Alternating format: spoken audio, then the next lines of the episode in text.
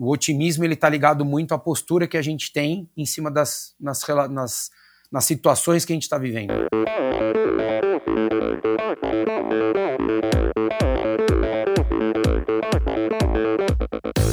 Oi, eu sou a Fernanda Keller. Eu sou João Amoedo. Sou Poliana Kimoto. Aqui é o Murilo Fischer. Aqui quem fala é Ronaldo da Costa. Olá, sou Henrique Avancini. E, esse, esse é o Endorfina, Endorfina Podcast. Podcast. Endorfina Podcast. Tamo junto, hein? Sou Michel Bogli e aqui no Endorfina Podcast você conhece as histórias e opiniões de triatletas, corredores, nadadores e ciclistas, profissionais e amadores. Descubra quem são e o que pensam os seres humanos que vivem o esporte e são movidos à endorfina.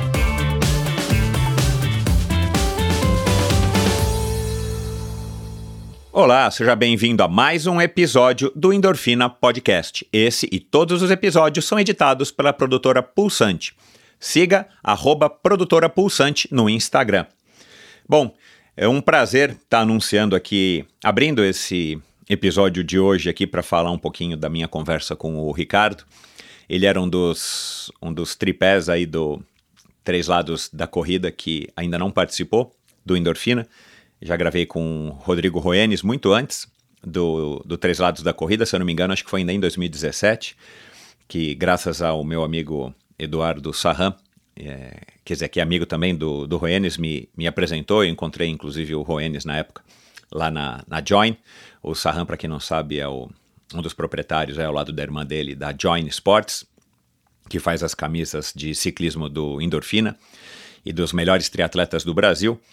E, e aí o, o Sarran falou, puxa, você tem que gravar com o Roenes. Aí acabei conhecendo o Ricardo, o Rodrigo Roenes, gravei com ele e, e passou algum tempo, conheci o Balu, através aí também dos ouvintes, gravei com o Balu e pouco tempo depois o Ricardo começou a uh, o Três Lados da Corrida com eles dois. Então estava devendo aqui essa conversa com o Ricardo, já fazia tempo, né? Inclusive a gente vinha se falando até que uh, o Ricardo entrou mais ainda no meu radar depois que o Gabriel, um ouvinte, Gabriel, sugeriu o Ricardo e já estava aí fã também do Três Lados da Corrida e falou: Puxa, agora falta você gravar com o Ricardo. Então aí me empenhei ainda mais em estar trazendo o Ricardo para essa conversa. Demorou um pouco, de fato não foi fácil a gente conciliar as nossas agendas, muito mais por minha culpa do que pela culpa do Ricardo, pelo, por, pela, pela agenda do Ricardo. Mas finalmente deu certo e acabou sendo mais legal ainda, porque nesse meio tempo o Ricardo aí passou por mais coisas, mais histórias aí na sua vida, mais é, obstáculos, mais experiências e acabou escrevendo um livro. Então, esse podcast aqui também é para falar sobre o livro dele, mas para dar um panorama, um apanhado geral, se você não conhece o Ricardo ou se você conhece somente ele através do Três Lados da Corrida, é aqui que você vai conhecer um pouquinho mais a fundo o Ricardo. E claro, se, se você curtir aqui a nossa conversa, fica aqui a dica para você comprar o livro dele, um livro aí que ele lançou no ano passado, muito legal. E a gente fala, claro, sobre o livro, a gente fala sobre é, altruísmo, otimismo, paternidade. Ele que é um cara super otimista, um cara super paisão e tal. A gente fala sobre maturidade, a gente fala sobre a relação dele com o esporte, né? Como o esporte dele, quer dizer, como o esporte permeia a vida dele desde muito tempo. A gente fala de networking, a gente fala de comunicação, a gente fala de amizade, a gente fala de corrida, de triatlon, enfim. Uma conversa que foi super legal, como não poderia deixar de ser, pois o Ricardo é um cara super interessante, é um cara super querido. Quem conhece o Ricardo gosta do Ricardo. E, e é uma conversa aí que valeu muito a pena e tenho certeza de que você vai gostar. Eu quero que você goste, espero que você goste tanto quanto eu gostei. Mas antes de partir para a conversa com o Ricardo, rapidinho, falar do endorfinabr.com, como sempre eu falo. Lá você é o meu site, lá você acessa todos os episódios, você pode ouvir através do site, todos os episódios. Lá você encontra links para as redes sociais de cada um dos convidados, para matérias, assuntos, vídeos que foram mencionados em cada um dos episódios. Lá também você encontra um link direto para o meu canal no YouTube, para o meu perfil no Instagram, que é onde você entra em contato comigo, como fez o Gabriel sugerindo e tantos outros, sugerindo o Ricardo. Lá também você consegue apoiar financeiramente esse projeto. Se você acha que esse projeto está contribuindo com a sua inspiração, que esse que esse projeto contribui com o seu dia a dia de alguma maneira, é, fique à vontade. A sua ajuda é super bem-vinda. A partir de 20 reais você já vai estar fazendo uma super diferença aqui dentro do Endorfina Podcast. E lá também você pode assinar a newsletter semanal, é, que eu dei o nome de é, uma dose extra, sua dose extra de inspiração. É, toda sexta-feira eu compartilho um e-mail não muito longo, às vezes um pouquinho mais longo, às vezes normalmente um, um e-mailzinho curto com dicas, informações, com assuntos que eu acho que são relevantes para, quem sabe, trazer mais inspiração para o seu final de semana. Muito obrigado pela audiência. Não se esqueçam de seguir o Endorfina na sua plataforma agregadora de podcasts preferida. Apple, Spotify, Deezer, o Endorfina está em todas, literalmente ou virtualmente em todas as plataformas. E se você ouve através do é, Apple Podcasts, faça lá o seu review, dê lá a sua as suas estrelinhas. Por endorfina, além de gostar muito de ler as, as resenhas, o que, que, vocês acham do endorfina, isso ajuda também outras pessoas a estarem descobrindo endorfina ou entendendo é, do que, que se trata o endorfina. E é isso. Muito obrigado pela sua audiência. Vamos lá agora para mais uma conversa fantástica. Afinal de contas, quem é que não gosta de uma boa história? Meu convidado é um otimista, um entusiasta dos esportes que domina a arte de conciliar trabalho, vida social familiar e esportiva. Sem muita noção ou qualquer expectativa, incentivado pelo irmão, ele estreou em uma maratona com o tempo de 2 horas e 46, pegando gosto pela modalidade. Formou-se em comunicação e, enquanto trabalhava num ritmo frenético em uma produtora, ingressou no triatlon e correu mais algumas maratonas. Até que no ano 2000, após a participação na Maratona de Chicago, decidiu que mudaria o rumo da sua vida se juntou à irmã e criaram a assessoria esportiva Personal Life. Formou-se em educação física e passou a dedicar-se de corpo e alma ao esporte. Participou de algumas provas de Ironman, de outras tantas maratonas e, sem deixar sua veia comunicadora parar de pulsar, participou da cobertura digital dos Jogos Pan-Americanos de Guadalajara em 2011, das Olimpíadas de Londres, criou um portal chamado Brasil Atletismo e ainda apresentou durante um ano e meio o programa de rádio 5x5, onde recebia atletas das mais diversas modalidades para uma conversa sobre suas carreiras. Tudo isso ao mesmo tempo em que tocava a sua assessoria esportiva. Ele é um comunicador, empresário, um educador físico, um treinador, um atleta amador viciado em Coca-Cola, podcaster e, mais recentemente, escritor. Conosco aqui hoje, em sua versão mais atualizada, que, mesmo não imune a bugs ou falhas, é melhor do que as anteriores, um cara que corre atrás para chegar na frente, Ricardo Augusto Hirsch. E aí, Ricardo, bem-vindo. Finalmente, o, o, o, terceiro pé do Três Lados da Corrida está aqui no Endorfina, né, cara? Esse era um compromisso pessoal meu a hora que você lançou o teu podcast com o Balu e com o Roenes e finalmente está aqui então para para fechar aí a trilogia do Três Lados da Corrida no Endorfina Podcast. Olha lá o mix. É isso aí. Obrigado, Michel. Obrigado pelo convite, cara. Vamos, vamos fechar essa, o trio é, você foi um dos grandes incentivadores aí que a gente teve, né? Que, que me empurrou para criar o Três Lados da Corrida. É, depois que a gente teve aquela vivência lá na rádio, acho que a gente vai falar um pouquinho disso mais para frente, é, que te ajudou, né? Acho que a, a, a idealizar o endorfina. A gente conversou muito durante o começo do, da concepção e da realização da endorfina, mas é, até tenho que te agradecer, já agradeci em alguns episódios do podcast lá do Três Lados da Corrida, mas tenho que te agradecer pela força que você deu, porque é uma coisa muito bacana a gente poder levar o, o esporte, né, que a gente gosta, cara, não só a corrida, você aqui com várias outras modalidades, mas é muito legal a gente poder levar para todo mundo isso aí. Então, cara, sabe que é, eu eu falei agora com você antes de gravar, né, que eu estava vendo no teu feed no Instagram, não consegui até o final, Normalmente eu tento ir até o final dos convidados só para dar uma olhadinha mais no panorama geral, né? Na verdade, o Instagram hoje ele é meio como se fosse um currículo da pessoa, né? A partir do momento que ela começou a fazer o Instagram, e muita gente posta é. coisas passadas, né? E, cara, claro que eu lembro, né, do, do, do, do 5x5, né, no, na Bandeirantes, Bradesco Bandeirantes, né? Porque é. eu fui lá gravar lá na, na TV Bandeirantes. Isso. É, e, mas, cara, eu não lembrava que você tinha gravado com o Ricardo Maurício, que depois, eventualmente, eu vim a conhecer aqui através do Endorfina, a cara de Pierre sim, é o Avancini, que você que me colocou em contato com ele, aliás, né, eu também já te agradeci, fico aqui de novo um agradecimento, porque é um cara fantástico e, e, e, você ainda pegou ele numa fase que ele não tinha ainda sido, né? A, a estre- é, não tinha se tornado a estrela que ele acabou se tornando, É. já era um cara de destaque, e tantos outros. Então, é, de, alguma, de alguma maneira, é, foram várias as influências que eu tive para fazer o endorfina, mas sem dúvida nenhuma, aquele teu trabalho lá foi um, um, um grande motivador. E, e, e, a gente vai falar disso mais para frente, mas é, é, esse, essa nossa nossa, eu me incluo agora né, no seu status, né, porque eu não sou comunicador, não me julgo um comunicador, muito menos um, um jornalista, mas o fato da gente poder conversar com pessoas excepcionais, quaisquer que sejam elas, né?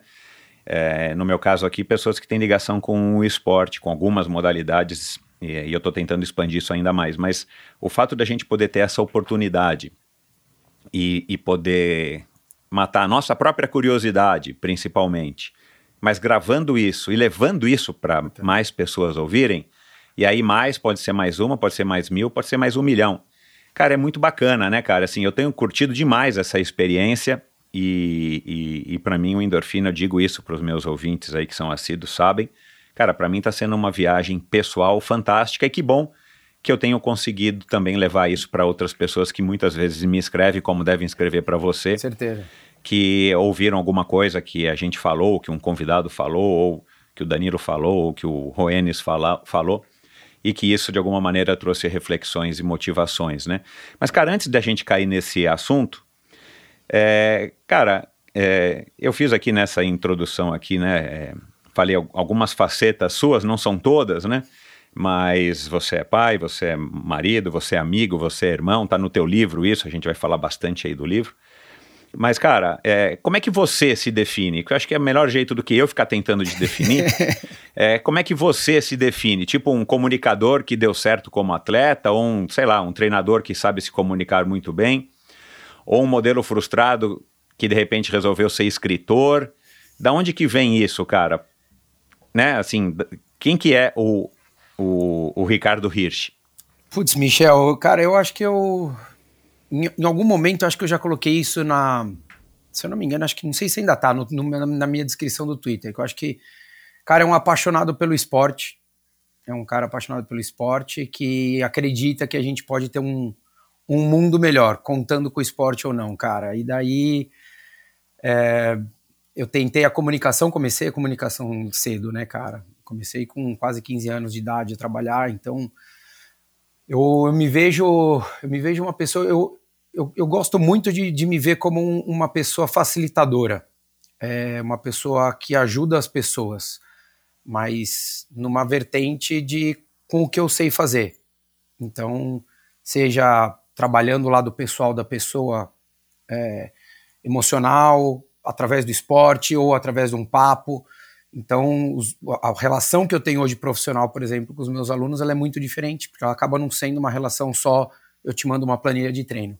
Ela acaba sendo uma relação em que eu sei que a mãe de um aluno de 40 anos vai passar por uma cirurgia, e daí eu falo com ele, eu converso, eu entendo do treino. Então, não é uma propaganda minha, isso aqui não é não, mas é porque é uma preocupação verdadeira minha, né? Então, eu, eu gosto muito de, de, querer fazer pelas pessoas. Então, eu não me incomodo de eu me. É, como se diz? Como poderia dizer?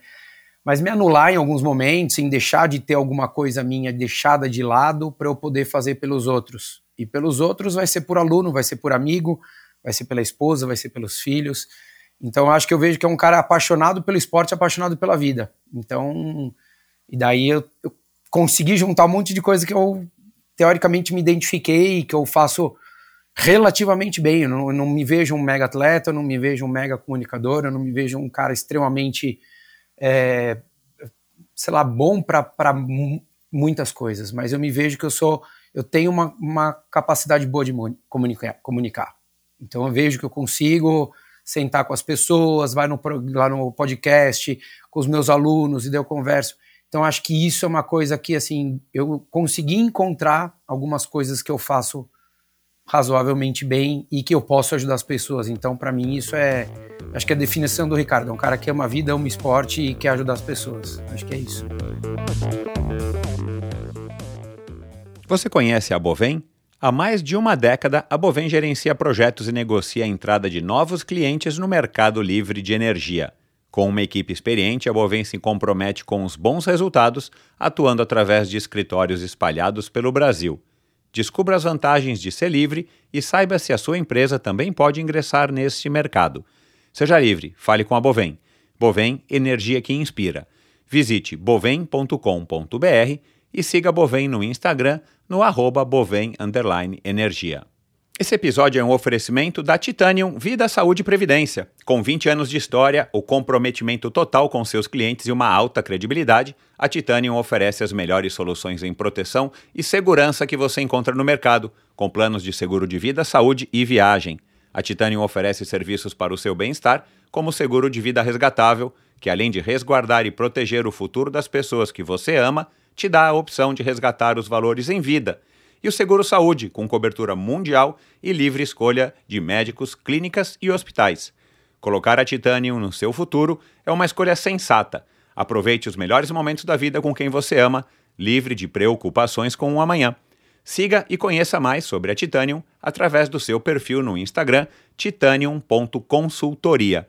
Não conte com a sorte, conte com a Titanium. Cara, interessante demais. E, e, e eu acho que a gente vai passar por muito disso ao longo aqui da nossa conversa, mas uma coisa que eu acho que eu li no teu livro, tenho quase certeza que foi no livro que, que eu li, logo no comecinho, é, e eu fiz aqui várias anotações do livro, você, em algum momento, você se diz que é um cara otimista.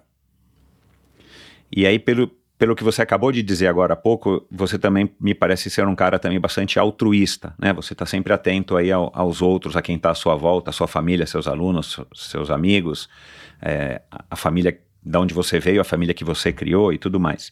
É, e aí agora também, né, através de um livro onde você fez questão de compartilhar, é, o que eu achei legal do teu livro é que é um livro é, é quase como se fosse um diário, né? Não sei se pode ser categorizado como um diário, mas é quase como se fosse um, um diário, né?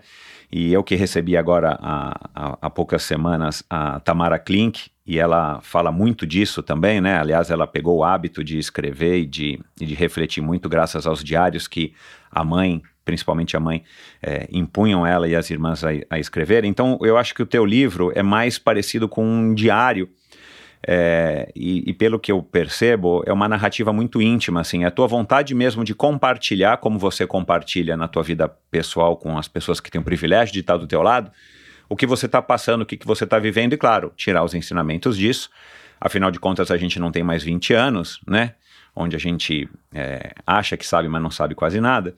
É, mas isso é, é, uma visão que eu entendo como se fosse alguma coisa mais altruísta, de você querer passar, compartilhar, e claro que você também se, se apodera disso e acaba aprendendo muito nessa troca, nesse compartilhamento, né?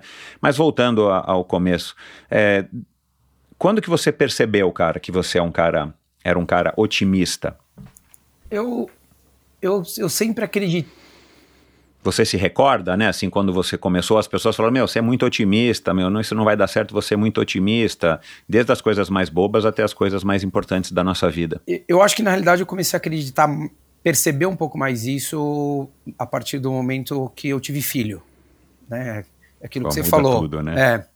Quando você, você falou, pô, com 20 anos a gente fala: Não, eu sei, eu posso, eu aconteço, eu acredito. E e daí, mas é uma coisa muito do ímpeto, né, da, daquela, da, do jovem, né?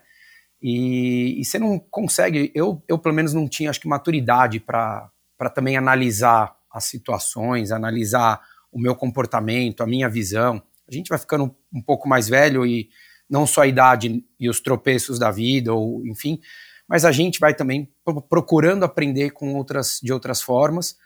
É, e eu acho que eu, eu, eu comecei a perceber mais ali, porque eu sempre, eu, eu tive um, um, meu pai, ele, ele é um cara que foi muito, ele sempre foi muito assim, e hoje eu consigo perceber, há, há 10, 12 anos atrás eu não percebia isso, né, é aquela coisa que a gente começa a entender um pouco o comportamento dos nossos pais, é porque a gente começa a viver as mesmas coisas, né, se eu não tivesse filho, provavelmente eu não entenderia metade das coisas que, que ele passou, que ele me disse, que ele reagiu. Provavelmente, enfim, é. é. E, e eu via, porque ele não tinha. Meu pai é um cara que não tinha preguiça, é um cara que não tinha tempo ruim.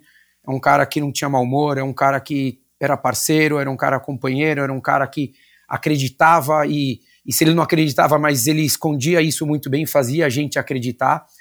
E é o que eu, eu, eu executo hoje, né? Então, assim, eu, eu, eu tive um, um, teste, né? Que foi engraçado. Meu, meu filho mais velho, é, ele ele estava numa escola e, e há um tempo eu já eu, eu sentia que eu achava que não estava legal para ele.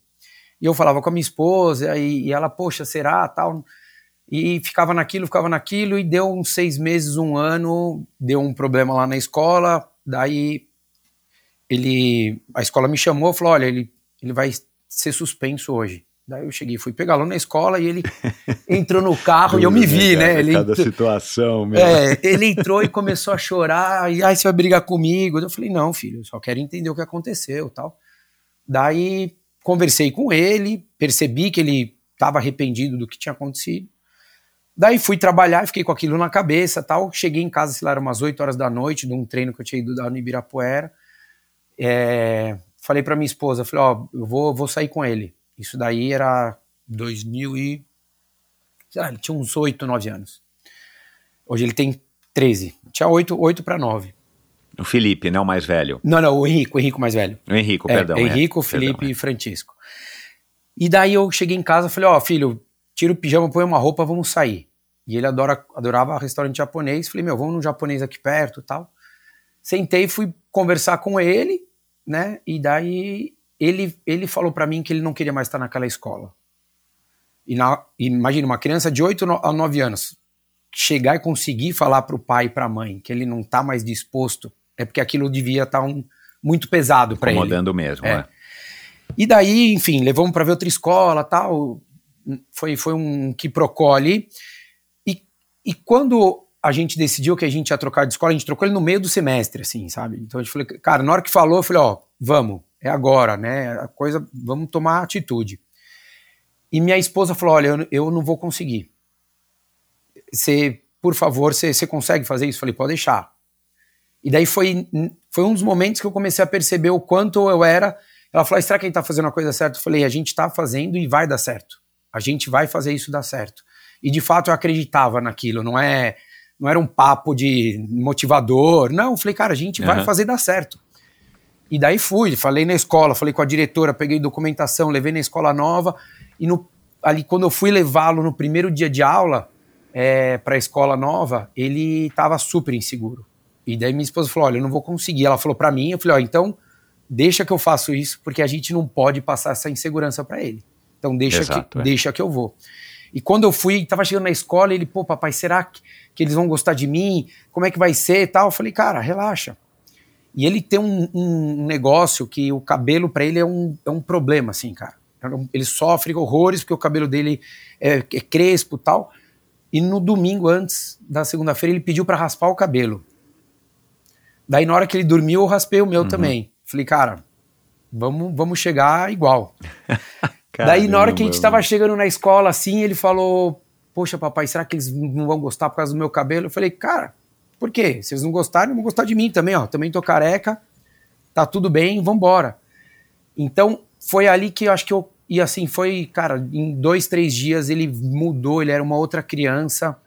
E daí a minha esposa ela falou: Nossa, cara, ainda bem que você fez isso, porque eu não tinha. E foi legal até da parte dela, né? Não é, não tô me, me valorizando, é, é o quanto a gente consegue, o poder que a gente tem que ter de analisar a situação e ver que cada um tem o seu papel e que quando a gente Exato, de fato é. acredita, a gente tem que colocar aquela energia é, verdadeira mesmo. A gente não pode acreditar da boca para fora, né? É um elogio. Eu falar para você que você evoluiu na sua comunicação aqui, eu vou ter que falar e eu vou ter que falar, Michel, pega os cinco primeiros episódios que você fez e pega o que você faz hoje, é outro episódio, é outra pessoa, outra postura, é outra tom de voz. Eu vou te dar evidências para aquilo ali e você vai entender que aquilo é verdadeiro. Você não vai questionar uhum. do que eu estou falando. Você pode uhum. saber que você pode evoluir mais, né? Mas você vai tomara, falar. Tomara, meu, tomara. Não, a gente, não, todo mundo, cara, todo mundo, né? É o que você falou, com 20 a gente não sabe nada, eu tô com 45 hoje, e eu tenho certeza que eu ainda vou aprender muito, muito, muito, muito. E então eu acho que é isso. Eu acho que esse otimismo foi começou com esses repentes no, nas, em situações mais complicadas, sabe? De, de uhum. filho, do problema da, de saúde da minha esposa que ela teve, né? De falar, cara, em momento algum eu duvidei o quanto ela poderia se recuperar é, uhum. e fazer, né? Eu acho que a gente sempre tem que ter atitude, né, Michel? Então é isso, é, é o otimismo ele está ligado muito à postura que a gente tem em cima das nas, nas, nas situações que a gente está vivendo. Se a gente, ah, pô, escrevi para Iron Man, ah, você vai fazer? Vou, eu vou fazer, eu vou fazer. Né? Ah, não, mas não, daqui seis meses. Não, não, eu não vou treinar para fazer, eu vou fazer. E daí uhum. o meu dia a dia vai ser exatamente com essa, dessa maneira. O otimismo está uhum. aí, né? Não é só uma frase, né? Ele é o comportamental, né? Ele é uma coisa, acho que é diária que a gente vai conquistando e vai plantando. Essa, essa, a, a viagem da vida, né, cara? Para quem tem o privilégio de, de ser como você que está aprendendo e evoluindo, é uma coisa muito legal, né, cara? E a paternidade, é, o fato de você construir uma família, acaba impondo na gente desafios que a gente nunca imaginou, né, cara? Além dessas reflexões da gente estar tá, é, colocando em, em uma outra perspectiva a nossa relação com os nossos pais e poder entender certas atitudes ou é, a maneira como eles nos educaram ou como eles foram educados, e aí como eles acabaram sendo educadores e como nós fomos educados e como nós vamos ser educadores dos nossos filhos. Eu ouvi, eu ouvi, acho que num podcast com a com a Andrea Sadi, que eu ouvi agora recentemente em, sei lá, em fevereiro, março, no Trip FM, que eu gosto bastante de ouvir, cara, e, e eles falaram sobre a experiência de ter filhos. Andréa Sadia, aquela jornalista da Globo News, uma moça nova que foi mãe agora de gêmeos, recentemente, né, de gêmeos, é, e não sei se foi ela ou se foi o Paulo Lima que falaram que é, ter filho não é você ter um bebezinho que, que daqui a um ano, sei lá, já virou um adulto e acabou, né? É, é, você curtir aquela história, igual do filhote do cachorro, né? Quando os filhos querem um cachorro, eles querem um filhote, porque depois que o bichinho cresce, quem é que vai ficar passeando, alimentando, né? né? É, e, e, ter filho é muito isso, né, cara? É você, e é o que eles disseram nessa, nessa, nesse episódio, é você é, é, criar um ser humano, né? Até um certo ponto você vai educar e você vai pautar a vida desse ser humano para que depois ele ganhe pernas e, e seja independente. E a experiência da gente ter filhos, e você tem três, e você falou dessa história de ser suspenso da escola e tal, que era diferente porque eu tenho duas meninas, né? E não que não tenha meninas bagunceiras e que arrumam confusão. Mas a minha experiência com essas duas, pelo menos por enquanto, assim, são, são seres humanos talvez um pouco mais tranquilos, apesar de toda a inquietação. É. Mas é uma experiência fantástica, né, cara? O fato da gente poder viver a vida, ter é, filhos, para quem opta por esse caminho, mas é, é um. Acho que a gente dá um passo, como o esporte. O esporte eu acho que ele acelera, ele catalisa várias sensações e vivências que a gente tem na nossa vida. Eu acho que o fato da gente ter filhos e ser responsável por uma boa parte aí da, da vida deles, é, né, do, claro, né, até a adolescência, até a fase adulta, a gente ser responsável por uma vida, por duas ou por três no teu caso, acaba transformando bastante a gente. Então eu entendo um pouco aí dessa tua dessa, dessa, dessa ficha que vai caindo de você é, for, é, ter se realizado aí cada vez mais um cara otimista. E, e, foi, e foi exatamente isso é, que eu estou supondo e queria ouvir agora de você, que talvez fez com que você quisesse escrever o livro. É, né, você disse que é, era 20 anos da primeira maratona, que você queria escrever, aí aconteceu aquela fatalidade com a Renata no meio do caminho e tudo mais. E, mas eu acho que tem muito a ver também com a fase que você está vivendo, né? Com o momento ser humano do homem Renato, é, Ricardo, perdão. É, Renato é teu irmão, né? A gente vai falar dele aqui. É, Ricardo, que, que, que já passou por tantas boas e poucas e boas e muitas e ruins e que de repente você resolve então compartilhar isso e que o esporte, pelo que eu entendi também no teu livro, ele acaba sendo um, meio que um, uma maneira de você estar tá linkando um assunto no outro, mas o que mais importa ali não são os teus resultados ou muito menos as tuas lesões, né? Porque eu vi que coitado teve muitas também. mas é como que você passou por isso e como que você foi se transformando como um ser humano, não é isso? É isso, é isso. Eu, cara, a vontade, a ideia do livro chegou em 2013, quando eu consegui fazer um Ironman muito próximo do que eu acreditava que eu poderia fazer.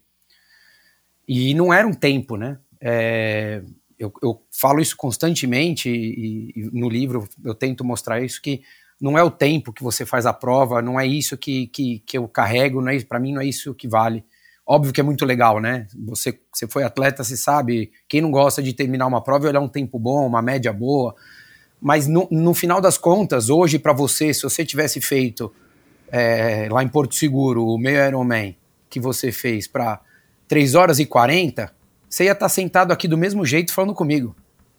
Né? Então não é isso, não é isso que vai muitas vezes não é isso que vai acabar acho que determinando a gente, mas eu precisava é, eu me vi numa obrigação de falar com qualquer pessoa que fosse que ela poderia é, analisar a vida dela e ser uma pessoa melhor e alcançar objetivos, fosse no esporte ou não, se ela tivesse um olhar um pouco mais apurado, um pouco mais refinado do que ela viveu. Uhum. E daí, porque foi isso que eu tive que fazer, né? Eu tive que aprender, eu tive que aprender a me alimentar, eu tive que mudar meu jeito de pedalar, eu tive que entender como eu poderia treinar, eu tive que entender como lidar com nascimento de filho, é, sociedade, alunos, uma série de demandas, compromissos é, de amizades e familiar que não, que não envolve o esporte e que era conflitante. Então, na hora que me veio aquilo, eu, eu, eu falei, cara, eu preciso escrever e eu escrevi um primeiro prefácio na semana seguinte que eu fiz o Iron Man. Eu falei, cara, já, já, já tinha capa desenhada, já tinha. Uau! Daí eu falei, putz, só que daí ficou, daí foi difícil, porque eu fui falar com um dos jornalistas para escrever, porque de fato escrever não é fácil. A gente. A, a, o, o, meu livro tem uma leitura muito simples, uma escrita muito simples, mas mesmo essa escrita simples, ela é difícil para quem não é um jornalista, para quem não, não. E Pô, e foi, sabe quando veio aquele balde de água fria com cubos de gelo? Daí eu falei, putz, ah não, é difícil, não, não sei o que lá, é caro. Daí foi, passou, passou um ano, passou seis meses, e daí foi deixando levar. E daí eu falei, cara, eu não, eu não posso. Eu, num papo com dois amigos que, que a gente se reunia uma vez por mês para falar sobre a vida, sobre profissional, eles falaram, um tava desempregado, ele falou, cara, escrevia muito bem. Ele falou, cara, por que, que você não põe em prática o negócio do teu livro, cara? Eu te ajudo. Daí eu falei, pô, que, vamos, vamos, vamos tentar identificar como é que vai ser isso. Daí, cara, em cinco minutos a gente falou, ó, é mais ou menos assim, isso, isso, isso, isso. E daí eu falei, putz, beleza, então vamos fazer agora. E isso foi, sei lá, finzinho de 2017. Logo depois que a Renata teve o problema de saúde dela, que daí já estava cancelado o uhum. Disney. Então a gente falou, pô, a gente tem uma história e um, um viés para começar isso tudo, sabe? O 20 anos, e daí pegou, óbvio, aproveitou e pegou um embalo de um monte de coisa aí, né? De mais do que eu já tinha tido de, de problemas. E, e culminou que foi maratona com maratona, os 20 anos depois. Demorou um pouquinho mais para ser escrito, porque eu ia buscar o sonho que era a muralha da China no ano passado. Pois é, então, Dois, é o finalzinho do livro. É. Uhum.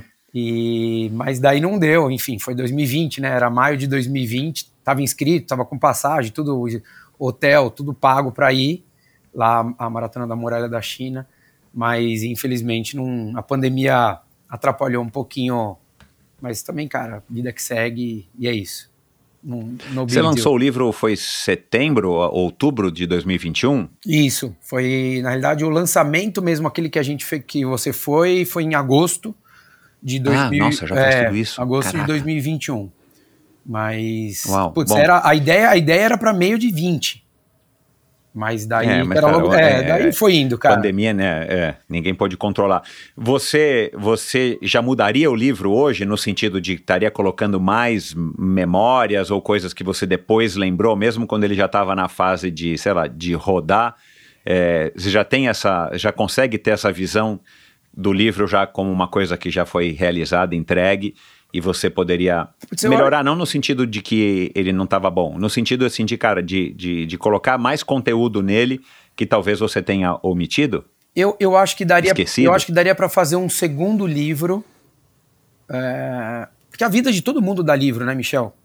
E a, a minha é. não tem nada de demais, é eu, cara. É, é, o que eu digo no Endorfina, né, cara? A vida de todo mundo dá um podcast. Dá, né? dá. Meu, é, é, é. assim, teve um monte de gente que falou, pô, mas quanto perrengue? Eu falo, meu, mas todo mundo passa.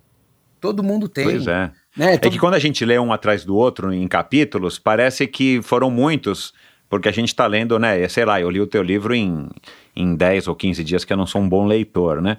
Mas eu durmo muito fácil. Somos dois. de manhã, meu. É. Então eu não posso ler de noite, muito menos deitado. Mas enfim. é, mas dá a impressão que é, é- é- tudo acontece uma coisa atrás da outra, embora você tenha colocado os anos e tudo mais, mas, cara, são anos, né, cara? Assim, são. É isso. Sei lá, foram o quê? Qui- 15 anos nesse, nessa coisa do livro? Quantos Não, foram? 20, 20, né? Foi 20. de 98 Ah, claro, que foi. claro, é isso, 20 anos. Enfim, então assim, é, não é muita coisa, né, cara? É, Apesar de terem sido É, muitos é o altos que eu e falo, baixos. né? É, eu fiz seis Ironmans. Cara, mas seis Ironmans, o primeiro foi em 2001. Hoje, se É. você for conversar com, as- com a geração que começou a treinar em 2008, 2010 pra frente, é, tem 20, né? É, assim, isso mesmo, E, é, e não tô é. dizendo que é certo ou errado, mas é porque É, É. ficou muito mais acessível, é, quebrou-se muito sim. mais aquele paradigma do que, nossa, um Iron Man. exato. Na nossa época, e a minha um pouco antes do que a sua, era a maratona, cara. A maratona, tanto é que a gente resolvia fazer Ironman, e aí era assim uma coisa de louco, ninguém nem acreditava, porque o auge era fazer uma maratona e correr 42. Hoje, o Ironman, já, a maratona já virou carne de vaca, né, com todo respeito. É isso. É, mas já estão correndo abaixo de duas horas a maratona, né? É. E, e o Ironman virou isso, que o cara começa, sei lá, o cara começou há 3, 4 anos, já fez 3, 4, e é isso aí vai, né? É isso. Então eu acho que eu, eu falo assim, muita gente mandou, mandava mensagem, sabe? Poxa, que legal. Teve gente que até falou assim, poxa, mas caramba, você abriu a sua vida, né? Você, você abriu uma, uma série de coisas de, de intimidade. Mas eu falo assim, mas é, para eu de fato poder inspirar e as pessoas trazerem isso para a vida delas, eu não sou um Gustavo Kirten, eu não sou, nunca fui um atleta profissional, eu acho que nunca seria, não- acredito que não teria condição para isso, embora num passado alguns treinadores tentavam me puxar para eu falava não, eu gosto, eu gosto da cerveja, eu gosto de sair com meus amigos, eu gosto de viajar, eu gosto de perder treino, então eu sempre procurei ter o equilíbrio, mas é, eu não sou essa pessoa para o cara olhar e falar assim, nossa, o Guga, né, o quadril dele foi limitante. Não, o meu quadril ele é limitante por um desejo meu e não pela minha vida. Se eu tiver que parar de correr, eu vou parar de correr. E eu vou remar, e eu vou, sei lá, vou fazer boxe, vou fazer alguma outra coisa, porque é, eu não dependo disso. Em- Embora eu trabalhe com atividade física, tenho uma assessoria, eu gosto de treinar, a gente sabe, né, Michel, tua panturrilha que o diga, que é, chega uma hora que fala assim, ó, você não vai mais, você não vai mais correr, É. você só vai pedalar, ou você não vai mais pedalar, você só vai poder nadar. Então, eu tive que, de fato, mostrar o máximo que eu poderia para as pessoas entenderem que o, o problema de você mudar de um trabalho, de você terminar uma sociedade, de você ter um nascimento de filho, isso tudo é muito mais real do que o problema do quadril do Guga. Né? Porque o quadril do Guga, você fala, ah, mas esse cara é profissional. Não, ele tem os melhores fisioterapeutas. Não, ele vive disso. Ele pode competir com dor. Ele... A gente não tem isso. O amador, o, o- a pessoa comum, que é 99% da população mundial, não tem isso. E daí, na hora que eu falei, cara, para as pessoas poderem se identificar com aquilo ali, elas vão ter que entender que os problemas são os problemas da vida comum. E é o que todo Concordo. mundo tem, né? Uhum, Quantas pessoas uhum. passaram por perrengue aí com o Covid, né? De perder parente, de ficar internado, de ter uma limitação física depois, durante muito tempo. Então, a gente... é, é, eu acho que é, é isso que a gente tem que tentar fazer. E eu acho que no meu Instagram, meu Instagram ele era fechado até, até Berlim 2018, quando eu re- escrevi o livro, estava escrevendo o livro. Eu tinha mil seguidores. Uhum. É, e eu decidi abrir por, porque minha esposa falou, cara, vira a página pro profissional. Antes de 2018 era só foto de família e quase nada de treino. E depois de 2018 eu mudei. Então, mas eu falei, poxa, mas eu não vou tirar o resto, porque o resto é o que mostra o que era o Ricardo, né? É, é o que é a, Exato, vi- a minha é. vida. Então, É. eu acho que é Uhum. isso que a gente tem que tentar fazer cada vez mais, mesmo pra gente poder inspirar, cara. Legal. Esse, esse gosto que você tem pelo esporte, né? E você falou agora, né, de, de boxe, de remar, e, enfim, é, já deu para perceber que você é um cara é, apaixonado pelo esporte. Ele, ele veio desde a infância, pelo que eu li, os podcasts que eu ouvi com você e tal. É, e teu pai foi um grande incentivador disso, né? Pelo que eu entendi. Como é que vocês vieram, ou, ou como é que teus pais vieram parar? Eu não sabia que, que teus pais eram de Sorocaba. Como é que eles vieram parar em São Paulo? Foi só para estudar? E por que, que eles não voltaram para Sorocaba e você acabou não sendo um sorocabano? É, meu pai veio, ele veio fazer FEI, né? Ele fez engenharia na FEI. E, e daí, quando ele estava na faculdade, ele já arrumou um emprego aqui, enfim, e daí a coisa Ah, meio tá. que já começou a andar meio que automático. Daí minha Uhum. mãe ve- veio, enfim, quando casaram, é, arrumou um emprego aqui também, trabalhava aqui, e daí de fato acabou se instalando pela, pela acho que até por entender que o mercado que ele queria trabalhar, enfim, que era engenharia, Ah, era, era muito mais ainda mais ativo. naquela época, né? Imagina que teu pai, teu pai tenha mais de 65, 70, né? Tem sete Naquela época era diferente. É, meu pai tá com 7 7. É. Hoje em dia talvez seja menos, essa, essa diferença seja menor, né, de uma cidade como Sorocaba, que é grande.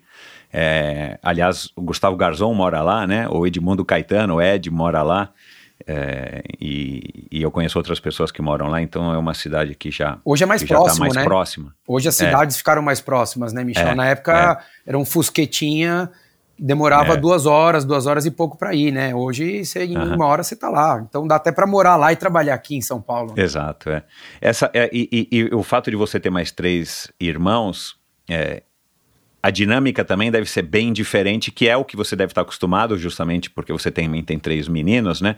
Mas você, o Renato e as suas duas irmãs, a Dani e a Daniele, né? Daniela? Daniela. Daniela e a Camila, é, era uma dinâmica assim, o que, que, você, que, que você se recorda da dinâmica, assim, a casa era uma bela de uma bagunça ou era mais organizada, teu pai também era mais disciplinador, a tua mãe, porque, cara, não é fácil, né, você ter quatro filhos, você que o diga que já tem três, né? É, é, cara, a gente, nós somos em quatro, em quatro anos e dois meses. Então você imagina. Então, meu, eu, eu ouvi você falando isso, caraca, é meu. muito próximo, né? Hoje Deve ser recorde mundial isso daí. Não, é, impens- é impensável, né? Não, meu- Então. meus pais casaram dia 13 de janeiro, minha irmã nasceu dia 13 de outubro, nove meses depois. Então você imagina, Uau. né, cara? Assim, era um Uhum. atrás do outro. É, hoje até os médicos nem recomendam para as mulheres, né? Espera um tempo Então. mais, tal, por saúde, Exato, tal. dá um tempo pro corpo descansar. Exato, para útero e tudo mais, né? É, é, isso é mais ou menos é, o equivalente a você fazer uma maratona por semana, né? É quase isso. Não, meu, dá um intervalo. cara, É, faz pelo um menos uma pouco, por né? semestre. É, vai pra praia uma semana, toma uma cerveja e tal. Mas, mas a dinâmica, assim, na realidade, meu pai, ele era um cara. É, ele fazia esporte, mas era um cara que. Ele levava a gente todo dia de manhã pra escola, né? E, e minha mãe fazia a, a parte do almoço e do final do dia. E Uhum. ele voltava tarde. Mas ela trabalhava e o trabalho dela, teoricamente, permitia esse deslocamento nesses horários. Óbvio que eu não sei como é que era para ela, né? O a- o corre-corre ali, de sair correndo, achar que vai atrasar, enfim, né? Rezar para não ter trânsito, aquela coisa Loucura, toda. é, meu. Mas a gente. Minha mãe, ela sempre foi muito disciplinadora, assim. Então, e eu entendo que, e vejo hoje na prática, que se de fato não foi isso, você, a chance de você perder a mão é gigantesca, porque é, eu tenho três filhos em seis anos, praticamente. Meu filho nasceu em agosto, em setembro de 2008, o primeiro, e o, e o, o terceiro nasceu em dezembro de 2014. Então, seis, seis anos e dois, três meses, praticamente, de diferença, pro primeiro pro Uhum. último. É, e se, pô, se você não organiza isso, se você não tem algumas coisas. é, eu sou muito duro, né? Às vezes eu até falando, as pessoas falam, pô, você é meio duro, você é meio rude, você é meio grosso. Mas porque eu tive, eu, eu fui adestrado, eu falo que eu fui adestrado dessa maneira, porque ou, ou- ou você, ou você mantém a ordem, né? E assim, ou, ou a coisa fica muito mais difícil. Não estou dizendo que não vai dar certo, mas fica Exato, muito é, mais é, difícil. é, não porque- tem uma fórmula mágica, Não mas tem, tem, a não gente tem. tem que encontrar a nossa maneira, né? Exato, porque você fala, pô, se eu deixar muito solto aqui e deixar a vida mostrar, isso vai me cobrar muito tempo, não é daqui 10 anos, vai me cobrar muito tempo no final dessa semana. E é um tempo que às vezes eu tenho que me dedicar à minha esposa, ou ao outro filho, ou à casa, ou aos meus meu trabalho. Então é aquela coisa que você fala assim, ó, é isso aqui, ó, esse horário vocês têm que fazer isso, isso vocês têm que fazer isso. Se não fez, eu falo, né? Sempre fui com eles, com meus filhos, muito direto, assim, ó, cara, responsabilidade é sua, papo reto, assim. Ah, com sete, meu filho com sete anos. Meu, se você não fizer a lição, o problema é seu, não é meu. O teu horário de fazer é esse aqui, é aqui agora. Ah, putz, recebi notificação, você não fez, você vai fazer agora. Não, mas agora não, agora você vai fazer. Né? Como foi a adaptação da pandemia. Você imagina o que é, né? Com três filhos Meu na pandemia. Deus do céu, cara. É, é cinco pessoas conectadas na mesma casa. Eu e um monte de gente teve isso, né? É, graças a Deus a gente Muito, ainda é. tinha internet que comportava, tinha computadores, é, tablet que podia atender. Mas meu filho do meio, por exemplo, começou a dar migué, né? De, ah, não, não tenho lição, não tenho lição. Meu, Júlio, recebi a notificação, não teve lição, né? Não teve, que pena. Agora você só vai poder brincar na hora que você resolver todas as suas lições. Não, mas o Henrico, não, o Henrico, ele fez as lições dele. Se estava certo ou errado, eu não recebi aviso, mas você não fez, então vai fazer agora. Daí começa meio que aprender, né, cara? Porque senão é uma loucura, né, cara? Uma loucura. Cara, a, a, a Camila acho que tem vários filhos, né? O Dois. Renato tem. acho- Camila tem, Tem dois, dois? é, e tem um menino Ah. e uma menina, e o Renato tem Oh. uma. Ah, tá. A Dani tem? Tem, tem um menino. Ah, tá. Não, eu, eu ia. Eu não sei por que que eu achei que, a, que o Renato tivesse dois e a Camila tivesse três. Não. E eu ia perguntar isso. Eu falei, pô, a experiência de serem vários irmãos foi, foi legal pra vocês, porque vocês todos resolveram ter muitos filhos, mas não, foi você que foi o corajoso É, é que eu acho que de ter três. Eu acho que a experiência foi legal para todo mundo, assim, eu acho de fato. A gente conseguia, na época dos, que a gente era mais novo, assim, que era a família junto, eu acho que eu, a, minha, a minha lembrança, embora eu seja o caçula, né, acho que eu, eu lembre menos dos momentos ali, mas era muito positivo, era muito legal, assim. Mas eu acho que, putz, eu acho que hoje a vida é difícil demais, né, Michel, pra gente. é, não tô dizendo que era fácil na época dos meus pais, porque eu acho que as dificuldades mudam de acordo com o mundo que a gente tem. Mas eu acho que hoje é, é- é um pouco mais complicado, assim, acho que o, o excesso de informação, o acesso às coisas que não são legais, a dinâmica de vai fazer atividade além de estudar, pega na escola, leva Nossa para cá, leva para lá, tem clube, não tem clube, tem inglês, tem reforço, tem. Eu acho que tem uma série de coisas hoje e, as- e o deslocamento na cidade também é um pouco mais complicado. Então, eu acho que eu acho que isso que acaba desanimando de uma forma geral, assim, não não só para quem é próximo, mas para quem quer ter filho, né? A gente vê muita gente hoje com um ou dois filhos, é, porque entende que de fato que, que é muito mais complicado, né, cara? É. E, e, e você ter essa quantidade de pessoas em casa e sob a sua tutela e tal, é, como eu falei agora há pouco, também é uma, é uma experiência que deve enriquecer muito, faz você amadurecer muito rápido, né? É, de novo, eu acho que o, o esporte tem muito isso nas nossas vidas, e aí você não precisa ter filho, é um pouco mais simples, mas eu acho que quem pratica esporte de uma maneira comprometida, não séria no sentido de estar buscando performance e tal, isso que você falou, não tem problema matar treino, e vocês falam muito isso, né, no Três Lados da Corrida também, assim, eu acho, é, eu quero falar daqui a pouco sobre o, o podcast da experiência, mas a dinâmica de vocês três é muito legal, e eu não sei que tipo de feedback que vocês recebem ou se você tem um perfil traçado da sua audiência, mas é uma maneira como eu acho que o esporte deve ser levado, deve ser encarado pela grande maioria das pessoas. Né? É, você faz o esporte para ter os benefícios que ele te traz, não só os benefícios de saúde, mas todos os outros benefícios agregados, que são essas vivências, as- essas experiências e as oportunidades de você se conhecer, de conhecer pessoas e viver num, num universozinho paralelo que é muito legal. E, e, e eu, né, eu tenho vivido isso com, com as minhas duas filhas, com diferenças enormes de idade, mas eu acho que viver também essa paternidade acaba trazendo muito disso. Eu vejo muita similaridade é, ne- nessas duas faces aí das, das nossas vidas. Agora, Vamos falar aqui agora um pouco da tua, da tua vivência no esporte, né, cara? Você começou a correr incentivado pelo Renato, que eu também só descobri né, no livro, lendo, que ele era mais velho do que você. Não fazia ideia, né, que, que ele era mais velho do que você. Para mim, É, vocês que- é que ele aplica mesma idade. Eu botox nunca tinha tal por parado isso, pra pensar. ele aplica botox por isso. Não, meu, pô, é, enfim, eu também talvez nunca tivesse parado para pensar, mas enfim. E, e de repente, cara, você foi pegando gosto, fez a tua primeira maratona, que é um capítulo do livro, né? É, é, e eu vou querer abordar isso daqui a pouco numa pergunta polêmica para você.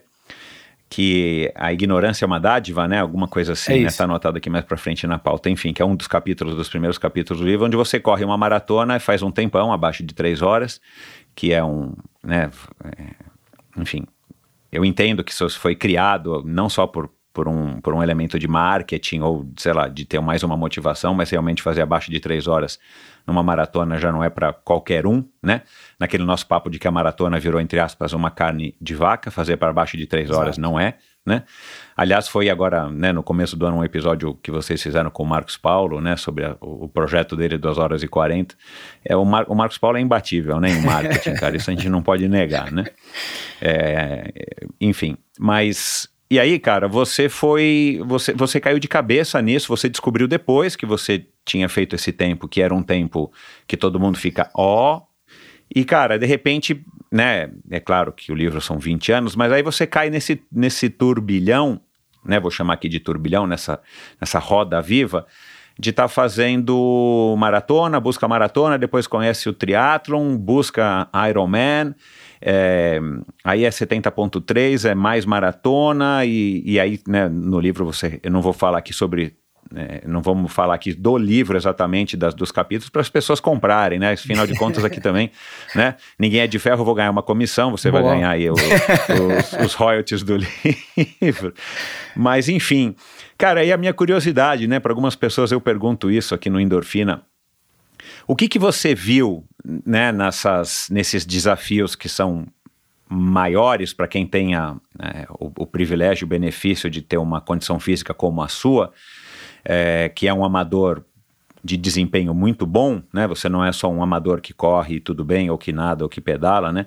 Mas é, o que que fez, assim, o que que você viu na época e que que talvez você veja hoje ou não veja mais, que, cara, assim, tem que ser sempre mais rápido, mais longe, mais longo, né? Uma coisa meio, não sei, isso aí é uma coisa que parece que veio muito dos americanos, né, cara? A gente ter sempre indo a, a mais, ou você acha que isso é natural do ser humano, isso foi uma coisa que você aprendeu com teu pai, ou foi uma coisa que você descobriu, assim, o que que, o que, que te trazia a sensação de você estar tá querendo ir, não, agora eu vou correr, querer correr mais rápido, né? E o teu livro é muito pautado né, nessa, nesse pano de fundo, né? Agora eu vou correr minha, minha maratona.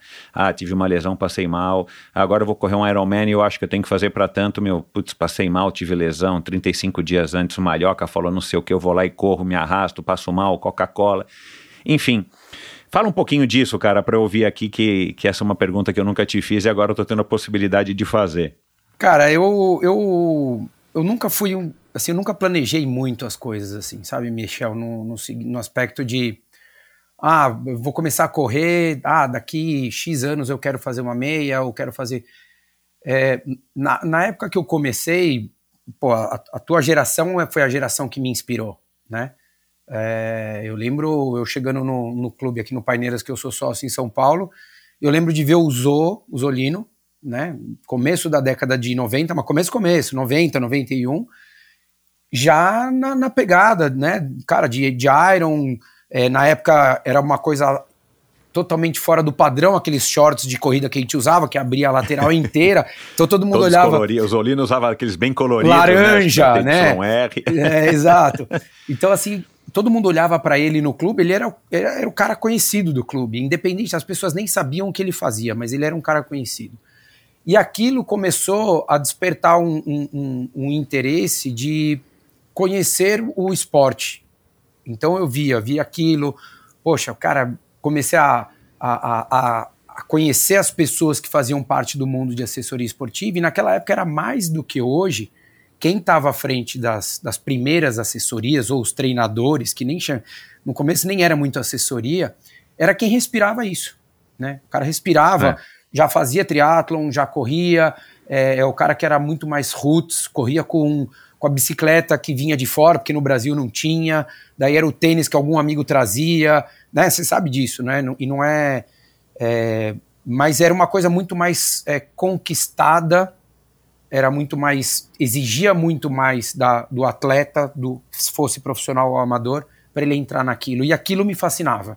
Então eu vi aquilo ali e falava, cara, que, que demais, assim.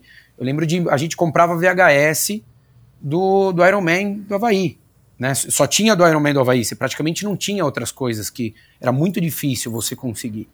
E daí você ouvia nomes, né? Daí você pagava o Beto Nitrine, que apresenta lá o Café com Tri, que fala, pô, a gente pagava um rim numa triatlete numa banca em São Paulo, três meses depois do que lançava, né? A gente era surreal, assim. E, Aham. cara, e aquilo, mesmo eu não. Eu, eu corria por prazer com o meu irmão, eu não, não pedalava, não tinha pretensão de pedalar, mas eu adorava aquilo. Eu ia ver, gost- sabia quem ia fazer o Powerman de Zolfin, como é que era, que era uma insanidade, aquilo. Aquilo me fascinava. Mas eu nunca fiquei assim, ah, um dia eu vou fazer, um dia eu vou fazer. Não, eu fui deixando a, a coisa acontecer. Assim como foi minha primeira maratona na Disney, que treinando ali, tá, de repente, a minha irmã ia acompanhar uns alunos, ela trabalhava com o Marcos Paulo na época. Daí minha mãe falou: pô, você não quer ir? E recentemente eu descobri que minha mãe falou se eu não queria ir, porque ela falou pra mim que ela não queria deixar um filho de 20, 21 anos de idade sozinho em São Paulo. Não é porque ela queria que eu fizesse a maratona. Isso eu não sabia pro legal, livro. cara. Isso eu não sabia pro livro. Daí eu olhei, esses dias ela falou, eu falei, pô, mas eu não sabia disso. Você falou, você acha que eu sou tonta? Vou deixar um menino de 20, 21 anos de idade sozinho aqui, 15 dias em São Paulo no verão? Daí eu falei, olha só, né? Eu não sabia. E daí eu falei, pô, você podia ter falado pra eu fazer a meia, então, né? Então, é, não vou ser a maratona. Exato. Mas então, daí, é, tem coisa que eu, pô, hoje eu entendo, minha mãe, né? Tem um filho de 13, daqui a pouco eu vou. Você acha que eu vou deixar meu filho com 21 sozinho? É a mesma coisa. Então, Pois filho, é. vamos viajar junto. Mas. Então, assim, foi uma coisa que apareceu, e daí eu fiz. E quando eu terminei a prova, né? Até.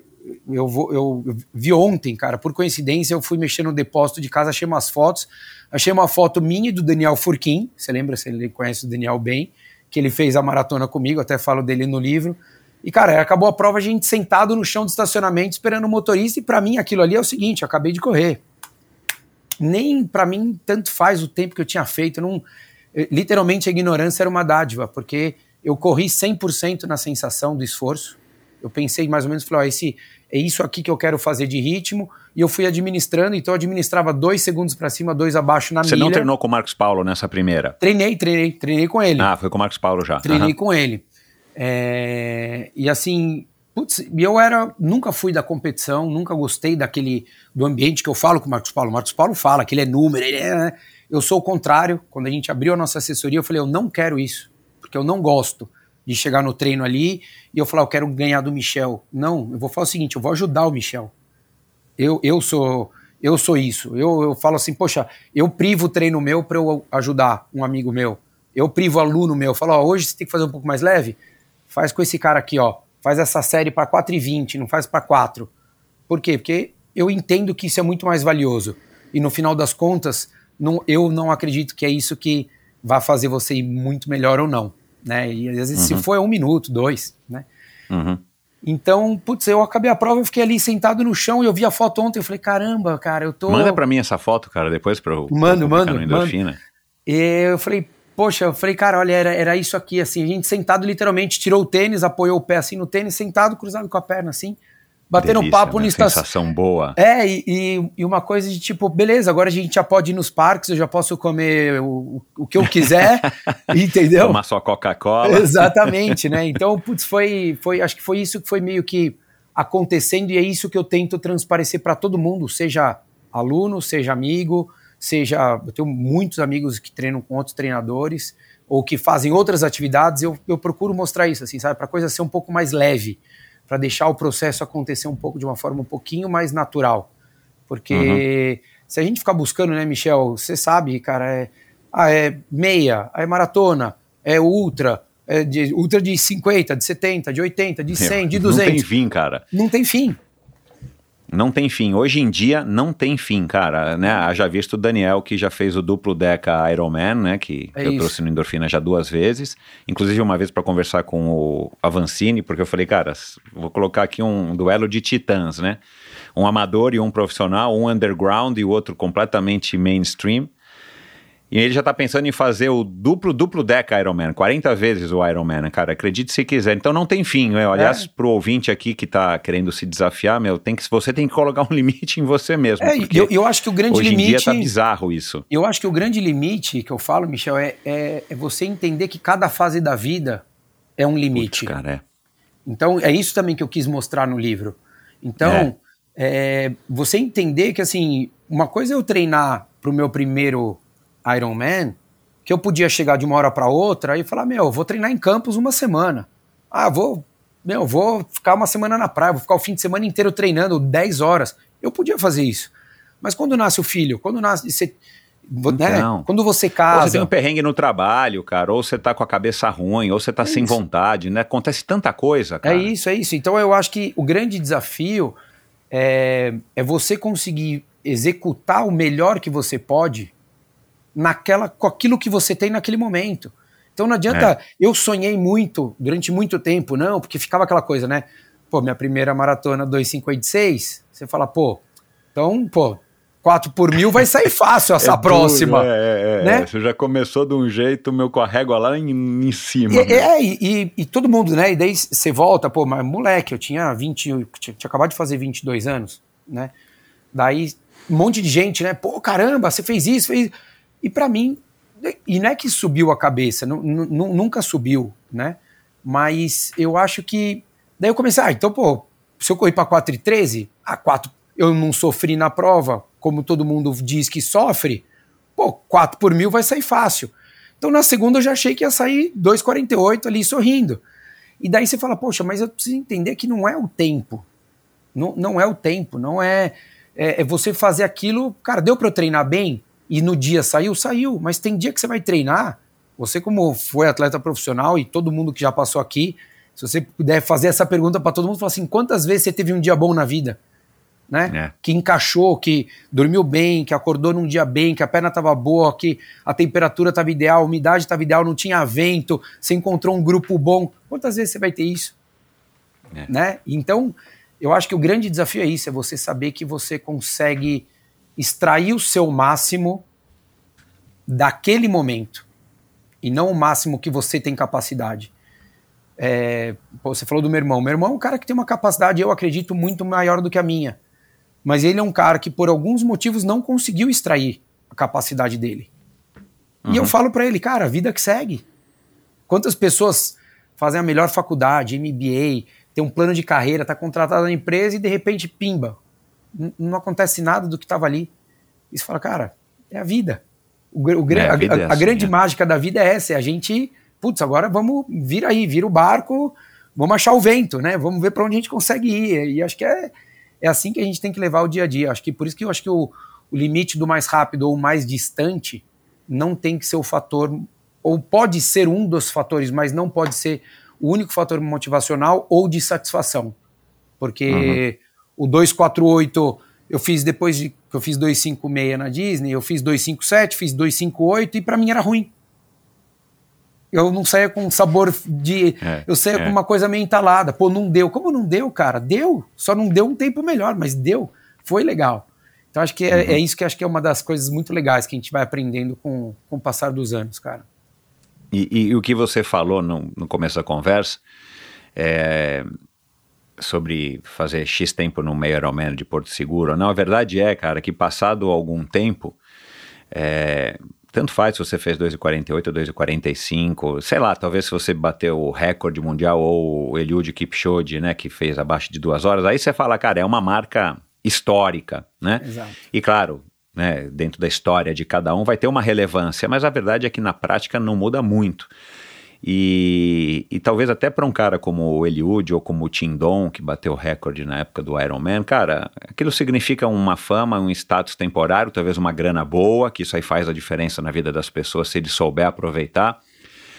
É, Aí, cara, a verdade é que todo mundo é igual, né, cara? A verdade é que ni- o, o Eliud não é um ser humano melhor do que eu, do que você, ou do quem, de quem tá nos ouvindo, só porque ele consegue correr uma maratona para baixo de duas horas. Ele é mais capacitado de fazer aquilo e é um cara super é, talentoso, É mas acabou aí. Acabou né? aí, exatamente. É, a tua primeira maratona, então, ela não teve nenhum pontinho de, ah, quem sabe um dia eu faço um Ironman lá do que o Zolino tá fazendo. Ou, ou você já tinha isso, tipo assim, pô, eu começo com uma maratona, né? Depois eu só tenho que resolver a natação e a, e a bicicleta.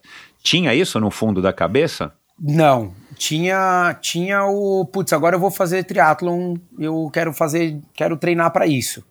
Mas nunca tive essa essa essa vontade assim. Quando a gente voltou de da Disney em 98, o Daniel nunca tinha feito. E daí ele foi fazer 99 Porto Seguro, que foi o Uhum. primeiro ano que teve Ironman lá. Isso, é. E- É, 98 foi o dois terços, Exato. né? 97 foi o último, que foi meio. Foi meio, e daí ele falou, cara, vou fazer. Daí eu falei, não, eu, eu vou seguir aqui no meu shortzinho, vou aprender. E eu nem eu não almejava aquilo ainda, assim, não é nem. Cara, porque eu odeio nadar. Eu odeio natação, cara, mas odeio assim, odeio. Eu sofri muito na infância porque eu passava muito frio Nadando lá no Paineiras. lá no Paineiras. E Tá. então com, eu cheguei até os 10, 11 anos, mas assim, eu fugia da natação, Michel. Eu nunca nadei mais do que 100, 200 metros no treino. Uhum. Porque eu- a gente fazia, era uma época que fazia, tipo, preparação antes, corria, flexão, abdominal e não sei Aham. o que lá tal, e daí Aham. você caía na água. Só que na hora que você caía, no Paineiras, às 8 da manhã, Meu, é duro, cara. cara, e a piscina aquecida na época era 25, entendeu? 24, estourava a comporta que deixava aquecer, era um uma auê aquilo ali. E eu fugia do treino, literalmente, eu nadava 50 metros, eu fugia, eu ficava uma hora no banho quente ali, assim, eu sempre fui muito friorento. Então, a minha recordação com a natação não é uma coisa legal. Não é legal. Então, eu, eu só nadava para fazer o triatlo. Uhum. Então, para mim, cara, pensar em nadar 3,800 era, era muito pior. Eu, eu era capaz de eu fazer uma ultramaratona, mas não nadar. Eu era daqueles que, quando chovia em Santos e virava do Atom, era o que puxava o couro e ficava pedindo para não ter água quando o mar tava ruim, entendeu? Ficava confundindo a cabeça do Noob. É, exato, o noob devia ser, meu, me odeia até hoje, mas eu era o cara que queria correr antes, lá e correr de novo. Me inscrevia no triatlon, mas não queria que tivesse a natação. E daí, mas daí quando o Dani foi, cara, e eu lembro que ele foi em 99 e ele foi engraçado, porque ele, ele passou mal, ele desmaiou na prova, né? Porque o Daniel, ele tem aquele é um cara que tem uma capacidade absurda e ele nadou e ele saiu para pedalar, ele tava em 15º, sei lá, geral. Mas ele desmaiou em cima da bicicleta. E daí, quando ele, cara, ele voltou, ele falou, Ricardinho, cara, isso daqui é muito legal. Eu falei, cara, meu cara desmaiou e falou que é legal, ele tá louco. Daí ele fez 2000 e pegou a vaga pra Kona, foi super bem e tal. Daí eu falei, poxa, cara, eu falei, será que eu consigo, né? Daí na minha cabeça, mas foi super. Eu falei, pô, mas cara, já fiz o meio, né? Te- Fiz a maratona. Falei, pô, eu aumentar um pouco a natação ali, vambora, né? Sabe? Não fiquei muito naquela coisa do.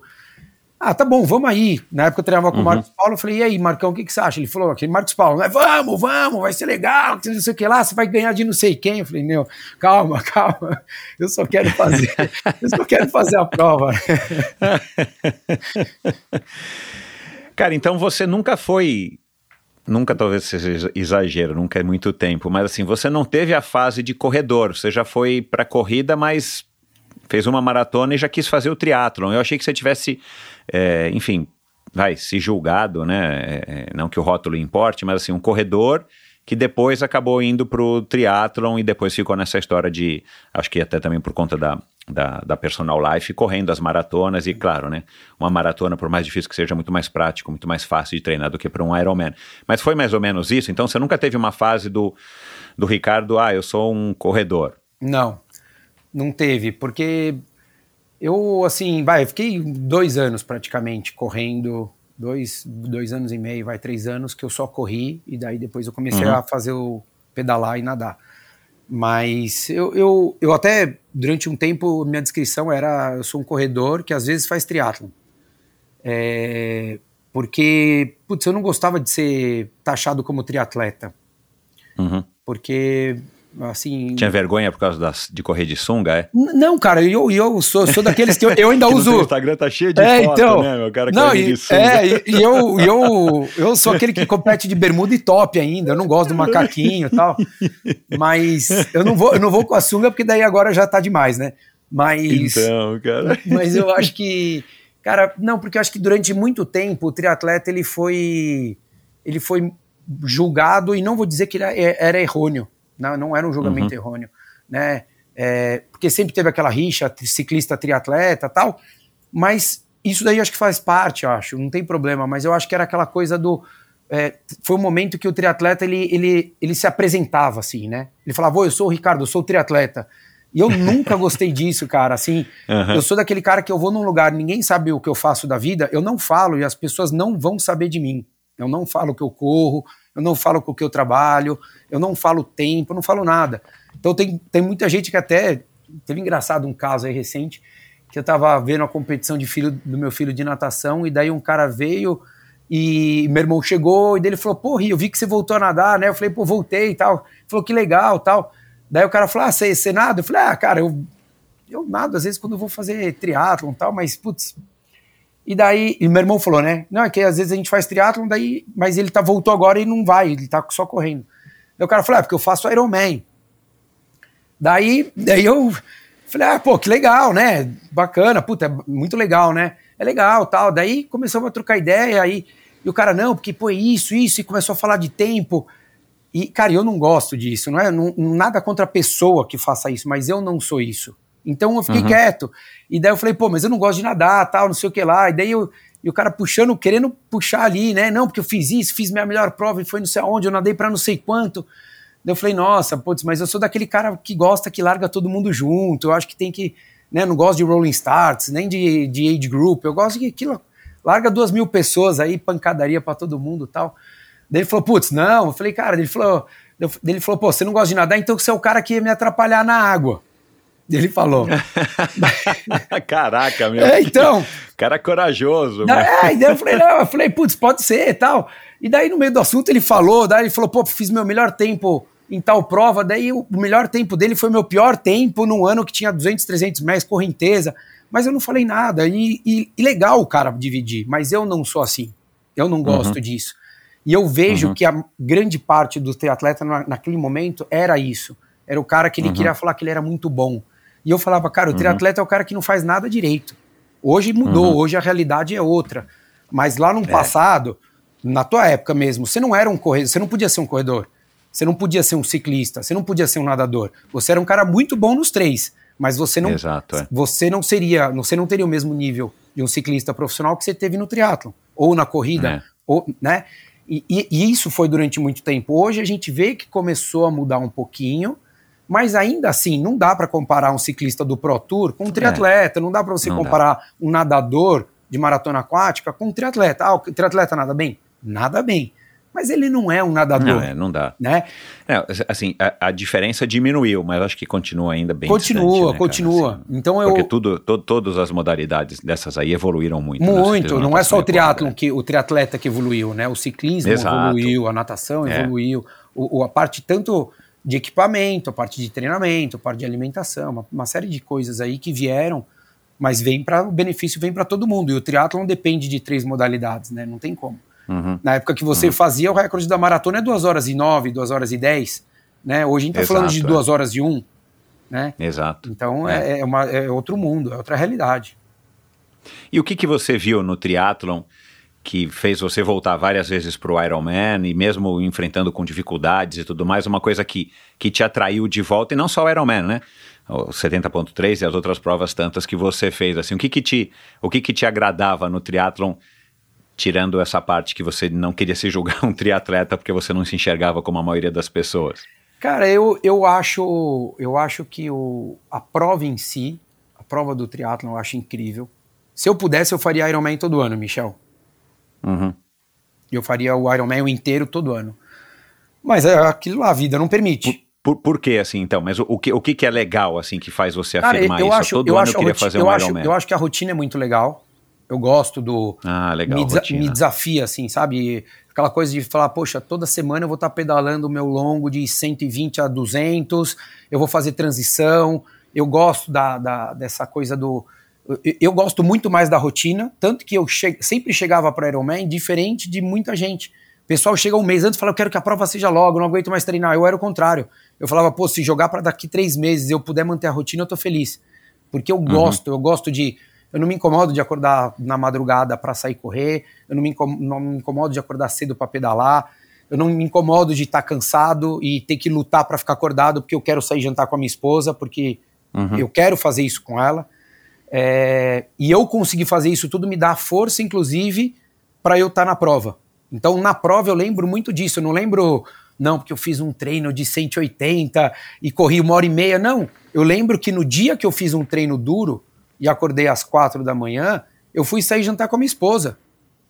E no dia seguinte, aquela noite, meu filho tinha terror noturno, eu acordei mais quatro, cinco vezes, e no dia seguinte eu fui correr de novo. Então isso me motiva, me dava muito mais força, a rotina do que o treino, o número do treino que eu fiz, a distância que eu fiz. E eu acho que você superar isso no dia a dia é, é, é, é o que cativa. Eu acho que também não só a mim, mas a maioria das pessoas. A pessoa chegar uhum. no trabalho 9 da manhã e saber que ela pedalou 80 quilômetros, 70 quilômetros, pô, como é que você vai falar que esse cara não consegue fazer é. uma apresentação boa, que ele não vai conquistar um é. cliente?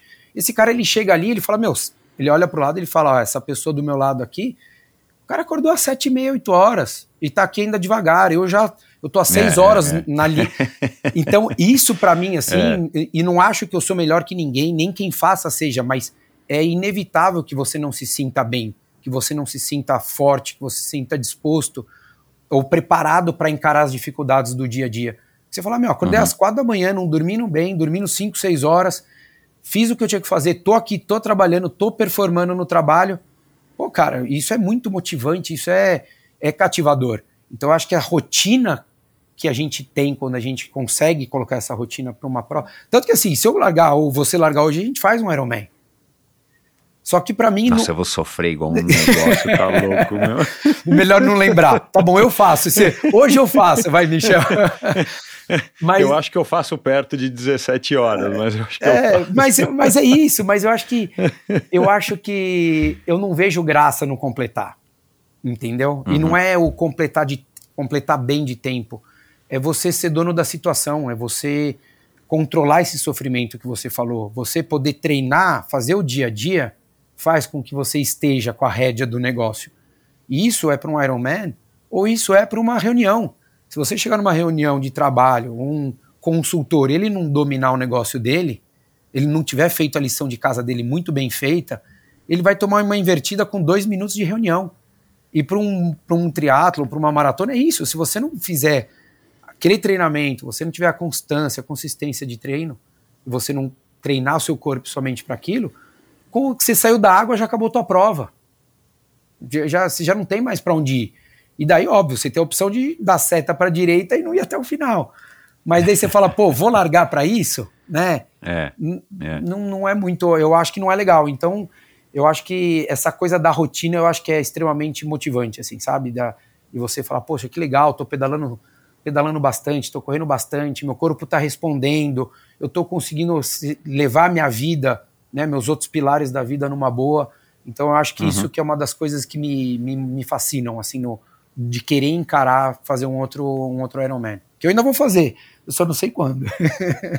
cara, tem o futuro inteiro aí pela frente, é, cara. Exato. É, você falando disso, ah, eu, hoje, se eu pudesse, eu faria um Ironman por ano, me lembrei do Roberto Azevedo, né? O Roberto Azevedo chegou nessa fase, né? Ele que parou por muitos anos e de repente ele se encontra num momento que ele fala, cara, eu vou voltar com tudo isso. Nunca saiu da cabeça dele o triatlon né? Ele, ele deixou o teatro, mas o teatro nunca deixou ele, e de repente ele volta e hoje, né? Ou nos últimos cinco anos, ele que tem essa liberdade, os filhos já estão crescidos, criados Bom. e cara, é, é, o, é, o, é a religião dele, é o álcool dele, é o que você quiser chamar, mas, cara, é isso, ele faz é isso. um por ano, só que no caso dele é tipo dois por mês, né? mas o cara vive, vive para isso, cara, e, e, foi legal gravar com ele e ouvir, refletir, ele sendo bem mais velho do que a gente, ou um pouco mais velho, mas, cara, é, porque você vê que, cara, é difícil a gente também julgar os outros, né, pela nossa ótica, né?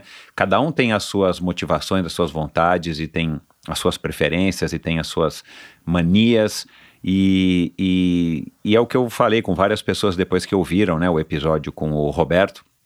É, e me lembrei disso agora quando você falava, cara, assim, a gente tem que encontrar o que pra gente faça sentido, e o Roberto fala isso, né, ele ainda sendo um, um psiquiatra, né, por isso que eu gosto de citar o Roberto, né, que é um cara que entende é, da, da, da, enfim, da cabeça pelo menos um pouco mais do que a gente, né, da cabeça do ser humano, mas a gente encontrar o que, o que faz a gente feliz, e no caso dele é isso, é. né, no teu caso é isso, no meu caso é um pouco diferente, ou um pouco mais próximo, mas enfim, eu acho que esse é o grande barato, que talvez deveria ser o que movesse todo mundo né, para o esporte. E eu vou querer falar disso daqui a pouquinho, mas antes disso, cara, e o que que fez então você, é, foi o que, no ano 2000, eu anotei aqui, preciso dar uma olhada, que você, é, no ano 2000, que você faz a maratona de Chicago e decide, cara, eu vou largar essa minha vida aqui de publicitário e tudo mais, e comunicador, não, publicitário, né, você trabalhava em agência. É. Cara, não é o que tá me fazendo a cabeça no, no ano 2000, e você fala, cara, eu vou mudar de vida e vou me juntar a Camila, nós vamos abrir a Personal Life, ou não sei se a Personal Life já existia,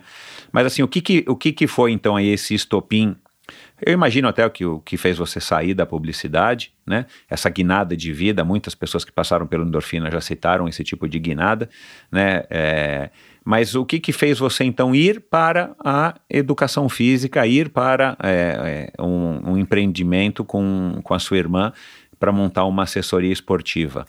Eu, eu comecei a trabalhar, sei lá, com 15 anos de idade, 16, é, numa produtora de vídeo, né? Sempre gostei muito ah, dessa é, coisa. Tá, acho que tá no teu livro isso, é. não sei se você falou isso. Uhum. E eu, putz, eu, ad, eu, gostava demais daquilo, assim, cara. Trabalhar edição de vídeo, na época que não, não era nada digital, não existia digital ainda, era tudo fita mesmo. Mas era vídeo o quê? Filme, propaganda, Faz, o quê? Fazia, fazia propaganda e fazia programa de TV. Então, uma produtora tinha um pouquinho Legal. de tudo, assim. Tinha, tinha programa desde que chamava, acho que um que era vídeo imóvel, que era só lançamentos de prédios e apartamentos, uhum. então é, a gente capturava as imagens ali, as construtoras chamavam, pagavam uma, um valor lá para a produtora e daí você fazia um programa de quase uma hora. É, daí tinha o programa da Bruna Lombardi, que era aquele gente de expressão, que, que era na, na Bandeirantes, é, uhum. trabalhei direto lá com eles, é, e tinha comerciais. Então, cara, era, uhum. uma, era uma vida, e eu achava muito legal aquilo adoro, sempre gostei de putz, vídeo, áudio e tal, não sei o que lá. Só que chegou numa hora que. Mas você fazia a parte de edição, essas coisas edição, de áudio mesmo? De vídeo. Fazia tudo? De vídeo, de vídeo. De vídeo, Porque lá era, produção, era, Legal, uma produ é, era uma produtora de vídeo. É, uhum. Na época era muito segmentado. Hoje a coisa você já tem uma produtora que trabalha com as duas coisas tal, mas antes uhum. áudio praticamente era assim, era rádio. Não existia o trabalho de. É. Né, até é. eles faziam, por exemplo, o trabalho de locução ia lá na produtora, mas era numa cabinezinha e o cara fazia uma locução para algum comercial, alguma coisa, que é o que existe hoje, mas não tinha um trabalho de você propagar o áudio. O áudio era exclusivo de rádio, né? não tinha outros canais, não tinha podcast, não tinha nada. E só que, putz, na época era um, era um ambiente muito difícil para mim, Michel, porque eles saíam, o pessoal saía para fazer captura de imagem durante o dia, e eles voltavam, normalmente final do dia, 5, 6, 7 da, da, da tarde, uhum. e daí a gente muitas vezes varava a noite editando. Então, uhum. isso já era um, um, problema, já era um issue ali para mim. É, só que o que piorou é que na, durante muito tempo esse ambiente era regado a muita droga, cara. Muita droga. E, e eu nunca fui disso, nunca. Caramba. Nunca fui. Então, eu adoro cerveja, adoro tomar um vinho, quando era moleque, com os meus 20 anos que eu estava lá trabalhando, 18, gostava de tomar minha cerveja, tomava bastante mesmo, mas era aquilo, era o meu momento. Muito amigo meu usava e eu nunca usei nada assim. Então, aquilo para mim era muito conflitante, né? É, e daí eu comecei a ter problema de relacionamento dentro do ambiente, porque eu era o saudável, eu era teoricamente o filhinho de papai aos olhos dos outros, que é aquilo que você falou agora há pouco, né? Ninguém sabe a realidade dos outros. Então, quem olhava ali de 20 anos de idade andando com o carro, achava que eu era o filhinho de papai. Mas ele não sabia que eu estava 4 anos, 5 anos trabalhando, né? Uhum. E, uhum. e daí você fala, pô, será que eu preciso viver nisso daqui, cara? Daí para ir para agência já era uma outra pegada, era, era um mundo muito diferente, a produtora de vídeo de agência. E daí eu não conhecia ninguém para poder abrir uma porta para eu ir para lá. Daí, na época, até conversei com o Marcos Paulo, antes de, de, disso tudo, assim, ele falava, cara, vê se você é isso que você gosta mesmo, se você quiser, você tem portas abertas aqui e tal, não sei o que lá. E daí, num dia, eu falei, puta, eu não, não quero. Tentei sair da, da produtora, fui trabalhar num escritório, é, numa empresa de engenharia, na área de marketing, não, de gravata, imagina eu de gravata ali, né? nada, nada a ver, assim, não é que nada a ver, totalmente diferente do que eu faço hoje. E fiquei ali uns seis meses, oito meses, mas, cara, não, não, não foi não legal. Era não era aquilo. Fazia o que tinha que fazer, o pessoal gostava até do, do trabalho que eu fazia ali, mas não era aquilo. E daí um dia eu conversei com a Camila, minha irmã, falei, cara, eu vou, eu quero, eu quero mudar. Daí ela falou, se você fizer educação física, a gente abre a, a Personal Life. Isso era outubro de 2000, eu estava acabando o meu curso, ah, isso foi isso lá, agosto. Eu estava acabando o meu curso de comunicação na faculdade. Eu acabava no final daquele ano. Eu falei, beleza, então eu vou acabar, porque eu já estou no último ano mesmo, então já pego o diploma né? Claro. Na nossa época era aquilo lá, né? Pra você ter uma cela especial, se der algum problema, né? Minha mãe fala: mãe, tá aqui meu diploma, pega ele aí, tá tudo certo, obrigado. Meu Deus né? do céu. E daí eu, daí eu fui fazer educação física. Então foi, foi uma mudança que, pô, eu gosto de esporte, praticava, tinha minha irmã que era um, um alicerce ali pro começo, porque ela tinha trabalhado já na Marcos Paulo, na, na época era Marcos Paulo Reis, assessoria esportivo, na NMPR. É, ela trabalhou na Running Fun também com o Mário Sérgio. E daí foi o momento que ela falou: putz, então vamos, a gente faz a nossa. E daí a gente começou. Então foi Ela um... já era formada, né? Ela já era, ela já era. Ela já É, era porque é mais formada. velha que você, Mais tá certo. é. É. E daí, Aham. e daí eu fui fazer educação física. Então foi uma coisa que assim, mesma coisa lá do, pô, mas e o Iron Man? Não, não, não pensei, sabe? Não foi uma coisa que eu falei, poxa, então vou largar. Não, pô, essa é uma oportunidade, é um negócio que eu gosto, eu faço a faculdade, fico licenciado para eu poder, né, ser um treinador e vamos embora. E daí foi, aconteceu, de fato, num. é, eu acho que assim, eu acho que se voltasse no tempo e eu tivesse um 10% a mais da maturidade do que eu tinha, eu não sei se eu faria. Porque era uma loucura, Uhum. né? 22 anos de idade, você abrir uma empresa num- num- numa realidade totalmente atípica, isso em 2000, né? Não é uma realidade Uhum. de hoje, né? Hoje a gente fala, ah, tem um corredor Aham. para um monte, para todo mundo aí. Mas na época, eu lembro que a gente abriu e a gente participou da fundação da ATC, né? Que era a Associação de Treinadores de Corrida de São Paulo. É, depois a ATC saiu e voltou agora. Pô, a gente abriu, tinha um, sei lá, acho que eram 11 assessorias em São Paulo, né? E eu lembro depois numa época que, sei lá, eram mais de 200 cadastradas, então era uma, Uhum. uma enormidade, o, o universo cresceu muito. Fo- Foi uma escolha, olhando para trás é mais fácil de analisar, né? Mas é, tirando essa história do, do risco, e claro, a gente não tem como saber ou avaliar tanto isso quando a gente está no meio, vivendo, a gente não sabe como é que o mercado vai se, vai se comportar. Mas é um, é um mercado que vale a pena você trabalhar, assim, na sua opinião, na sua perspectiva, é um mercado legal ou você talvez não tivesse feito essa escolha se você soubesse o que você sabe hoje e teria continuado, sim, fazendo um podcast, escrevendo livro, vivendo você ao lado do esporte, mas não necessariamente trabalhando com isso? Cara, eu, eu, eu acho que é um mercado muito legal, Michel. Eu gosto demais, mas assim, se a pessoa está procurando retorno financeiro, não é isso. Não é isso. Né? Se a gente for pensar num preço médio, aí vamos de 250 a 300 reais um ticket médio de um aluno. Para você ter aluno, você tem que, para você ganhar dinheiro mesmo, você tem que ter uma, uma, um, um público, um número de público muito grande, você tem que ter uma clientela muito grande e uma estrutura não tão grande para você poder ter margem. Porque se você também não adianta Exato, você ter é. 2 mil alunos e 150 professores, que é a mesma coisa que você ter dois professores e 50 alunos. Né? Exato. É, só que e é um negócio que é extremamente é, você tem que ter uma, é uma responsabilidade muito grande, né? Então não é simplesmente vai lá eu te passo um treino, né? É, eu, eu- minha filosofia não é essa, nunca vai ser até pelo próprio nome da empresa, né? Que a gente sempre quis ser uma coisa muito próxima às pessoas, aos nossos alunos, aos nossos é, é, clientes, porque a gente sabe que de fato é uma responsabilidade grande que a gente tem, mas o que também torna uma coisa extremamente recompensadora Exato, de em termos humanos, né? Então você vê uma pessoa que, poxa, tinha problema de saúde, né, ou temperamento, tem gente que começa a treinar com a gente que ela não conseguia falar em público. E daí ela começou para conhecer pessoas. E não é conhecer pessoas, não, ela poder conversar com as pessoas. Cara, é, é, é- é um negócio muito fora do que a gente imagina, né? Tem pessoas que estão lá e que, poxa, não, não faziam atividade física, nunca fizeram aula de educação física na escola.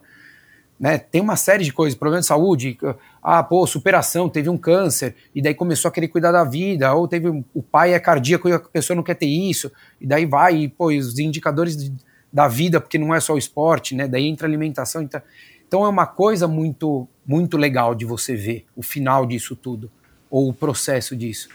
Mas é um negócio que demanda. Meu celular ele não para, né? Sábado, domingo, quatro da manhã, onze da noite. Então, assim, é, você tem que entender. Não é, não estou dizendo que é melhor ou pior, ou mais fácil ou mais difícil que nenhuma outra profissão. Mas é uma profissão que você tem que entender. Se hoje você é, tem 20 anos de idade e está pensando em fazer isso, hoje tem muito mais gente que pode te orientar e explicar como é que vai ser. Na época que a gente uhum. abriu, não tinha. Né? Na época que uhum. a gente uhum. recebia a planilha escrita à mão, depois por fax, né? a coisa era, era totalmente diferente do que é hoje. Hoje tem Training Peaks, tem um monte de coisa aí que a coisa funciona de uma maneira que a troca dessa informação é muito mais é, rica, mas ao mesmo tempo uhum. que ela é uhum. mais rica, ela é mais abundante. Né? É. Então você também fica, a sua solicitação é bem diferente do que era quando eu abri a Personal Life em 2000, porque é hoje, né? A gente só falava por e-mail com o aluno. Hoje, aluno nem tem meu e-mail.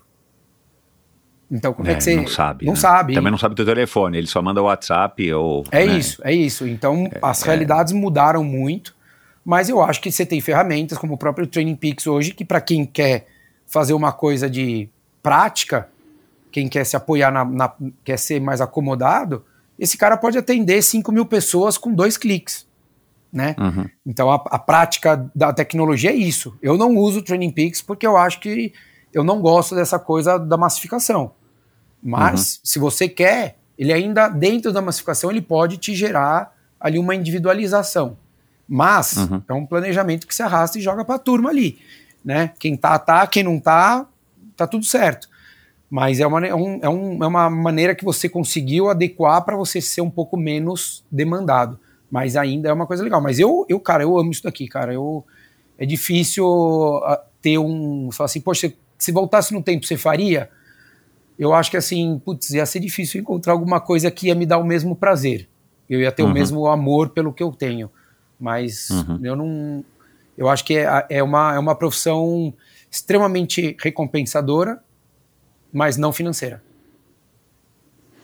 No, no, no Três Lados da Corrida, vocês abordam muito né, todos os temas, principalmente ligados à corrida, mas de uma maneira mais ampla também, né? Vocês abordam, enfim, eu acho que o, o grande barato do Três Lados da Corrida, é, além da dinâmica de vocês três, é vocês falarem de uma maneira completamente abrangente de todos os aspectos da corrida, desde o do melhor pace ou desde o sub 40, 2 e 40 até, enfim, aspectos psicológicos e por aí vai. Somando tudo na tua, na, tua, na tua perspectiva, somando todos os aspectos que envolvem a corrida e o mercado onde você se situa né, profissionalmente e já, já faz muito tempo. Você acha que a corrida ela está hoje melhor ou você acha que ela está pior? Dá para dar um, um, uma resposta é, é, é clara para isso? Mas você diz pior, melhor com relação ao quê? Para se trabalhar com a corrida, ah. para se trabalhar, para, né? Aí, o que, por, por isso que eu, que eu tô te fazendo essa pergunta que eu já fiz para outras pessoas aqui de assessoria é que você tem mais tempo, né? É, claro, tirando o Marcos Paulo, o Mário Sérgio, que já passaram por aqui, mas você é um cara que tem bastante tempo. Uh, e, e, e dá a impressão que a gente se conhece mais ainda por causa dos três lados da corrida, né, cara? Então, assim, eu ouço muito vocês falando lá e dando suas opiniões pessoais e tudo mais. E tem horas que, assim, na minha cabeça, tá? Pode ser que eu, eu interprete de uma maneira que não é a maneira como vocês gostariam que fosse interpretado, mas tem horas que eu acho que vocês vão meter o pau na corrida e tem horas que eu acho que vocês amam a corrida incondicionalmente, né? E eu acho que isso que é bacana da surpresa de ouvir os episódios do Três Lados da Corrida é porque eu fico curioso de ouvir a opinião de vocês, né? E, e sei lá, acho que 90% dos episódios são vocês conversando, né? E então eu queria saber de você, tipo assim, cara, a, na sua opinião, hoje a corrida como um, um esporte onde você vive dele trabalhando e você corre as corridas quando dá e tudo mais, ele está melhor com todo esse crescimento, essa evolução, que eu coloco aqui entre aspas, porque não sei se é para melhor ou se para pior. Na tua opinião, está melhor ou você preferia da maneira como você conheceu? Eu, eu acho que eu preferia da maneira que eu conheci. Porque uhum. eu acho que hoje. A gente, a gente gravou ontem e a gente falou exatamente isso no momento lá. Há 20 anos atrás, vai, em 2000, por exemplo, a internet estava chegando para muita gente ainda, né? Pro, pro, Uhum. pro, pro usuário comum. Comum. É, Então a gente, se você quisesse, não existia Google, né, cara? É é surreal a gente pensar isso. Então, se você quisesse falar assim, eu quero saber sobre como eu correr, eu nunca corri na vida. Eu quero começar a correr, eu quero fazer uma prova, eu quero fazer meus primeiros 5 quilômetros. Ou você era assinante da Contrarrelógio, ou você tinha Que que não tem mais, né, em papel, agora é só virtual. né? Exato, Infelizmente. infelizmente. É, ou você, cara, tinha que ter alguma revista de fora, porque você não tinha onde arrumar a informação. Depois veio o O2, logo depois 2001, por aí, final de 2000, 2001 começou. Mas você fala assim, ho- hoje, você fala, pô, é mais fácil, mas hoje é mais fácil, mas hoje, primeiro que tem muita coisa que não. Coisa boa, tem coisa boa e tem coisa ruim. E tem, você dá o poder de questionamento, que eu não acho ruim, para o praticante. Então, para o meu aluno, por exemplo. Então, uma pessoa que nunca correu vem treinar comigo hoje. Eu falo para ela fazer um treino ali. Ah, você vai fazer, vai aquecer, vai fazer uma série de 400. É, eu tenho certeza que você nunca perguntou para ninguém por que, que você ia fazer uma série de 400. Ou por que, que eram 10, ou 12, ou 16, ou 20. Né? Quando eu tenho que fazer 12, então beleza, para eu fazer 12 o ritmo tem que ser mais ou menos esse. Para eu fazer 20 é mais ou menos esse. É, é para ser forte, é para terminar vomitando, o que eu tenho que fazer? Era isso, né? Não era. Hoje não. Hoje assim, pô, é... Ah, por que que tal pessoa tá fazendo tal coisa? Eu vi que um amigo meu vai fazer a mesma prova que eu e ele tá correndo X quilômetros a mais. Ou ele tá. Ah, ou ah, ele passa no nutricionista, ele toma BCAA e toma não sei o que lá.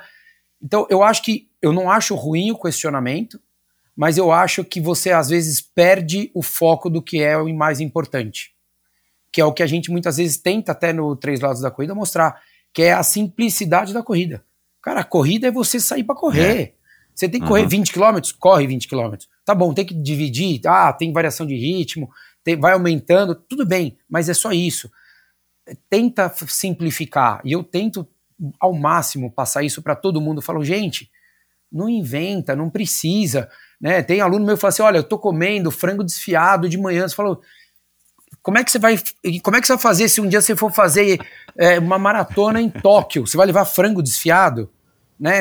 Batata doce. Você vai pedir batata doce em Tóquio ou em qualquer outro lugar? Mesmo aqui, você vai fazer em Porto Alegre, você vai ter que achar um restaurante que tenha batata doce, ou que o hotel vai cozinhar batata doce para você.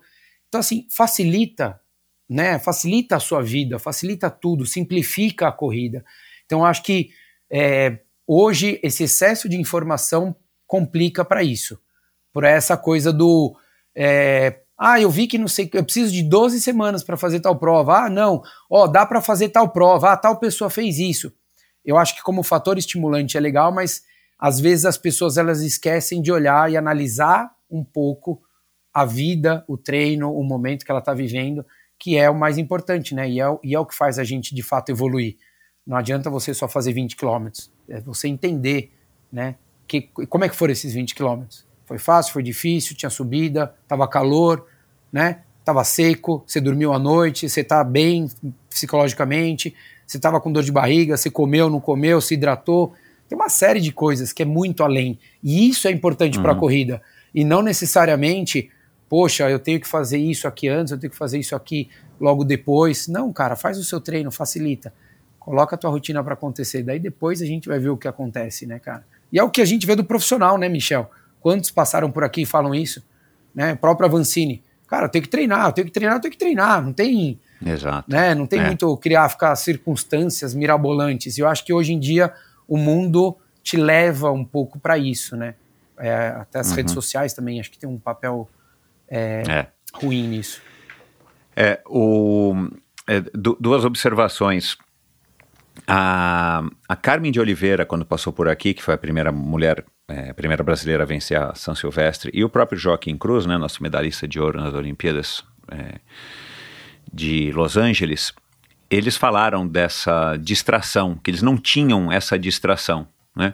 Então o, o Joaquim Cruz cita isso, ele terminava um treino ou uma prova, ele chegava no quarto, na casa dele ou no hotel, ficava lá no escuro e ficava pensando naquilo e processando, e aquilo de alguma maneira também era como se fosse uma terapia, e aquilo ele ia reorganizando na cabeça dele para enfim, sair daquilo, daquela experiência, mesmo que tenha sido um ouro, melhor do que ele entrou. E não tinha, né? A distração, principalmente da internet, que hoje consome a gente, é inevitável. Também não tem como a gente Não. pensar assim, cara, hoje eu vou viver sem internet, Exato. né? Não tem como, né? É, e a Carmen de Oliveira diz que se mudou para os Estados Unidos e lá encontrou um para o México, né, se eu não me engano, e lá encontrou uma paz que ela não tinha aqui, acho que para os Estados Unidos, não lembro.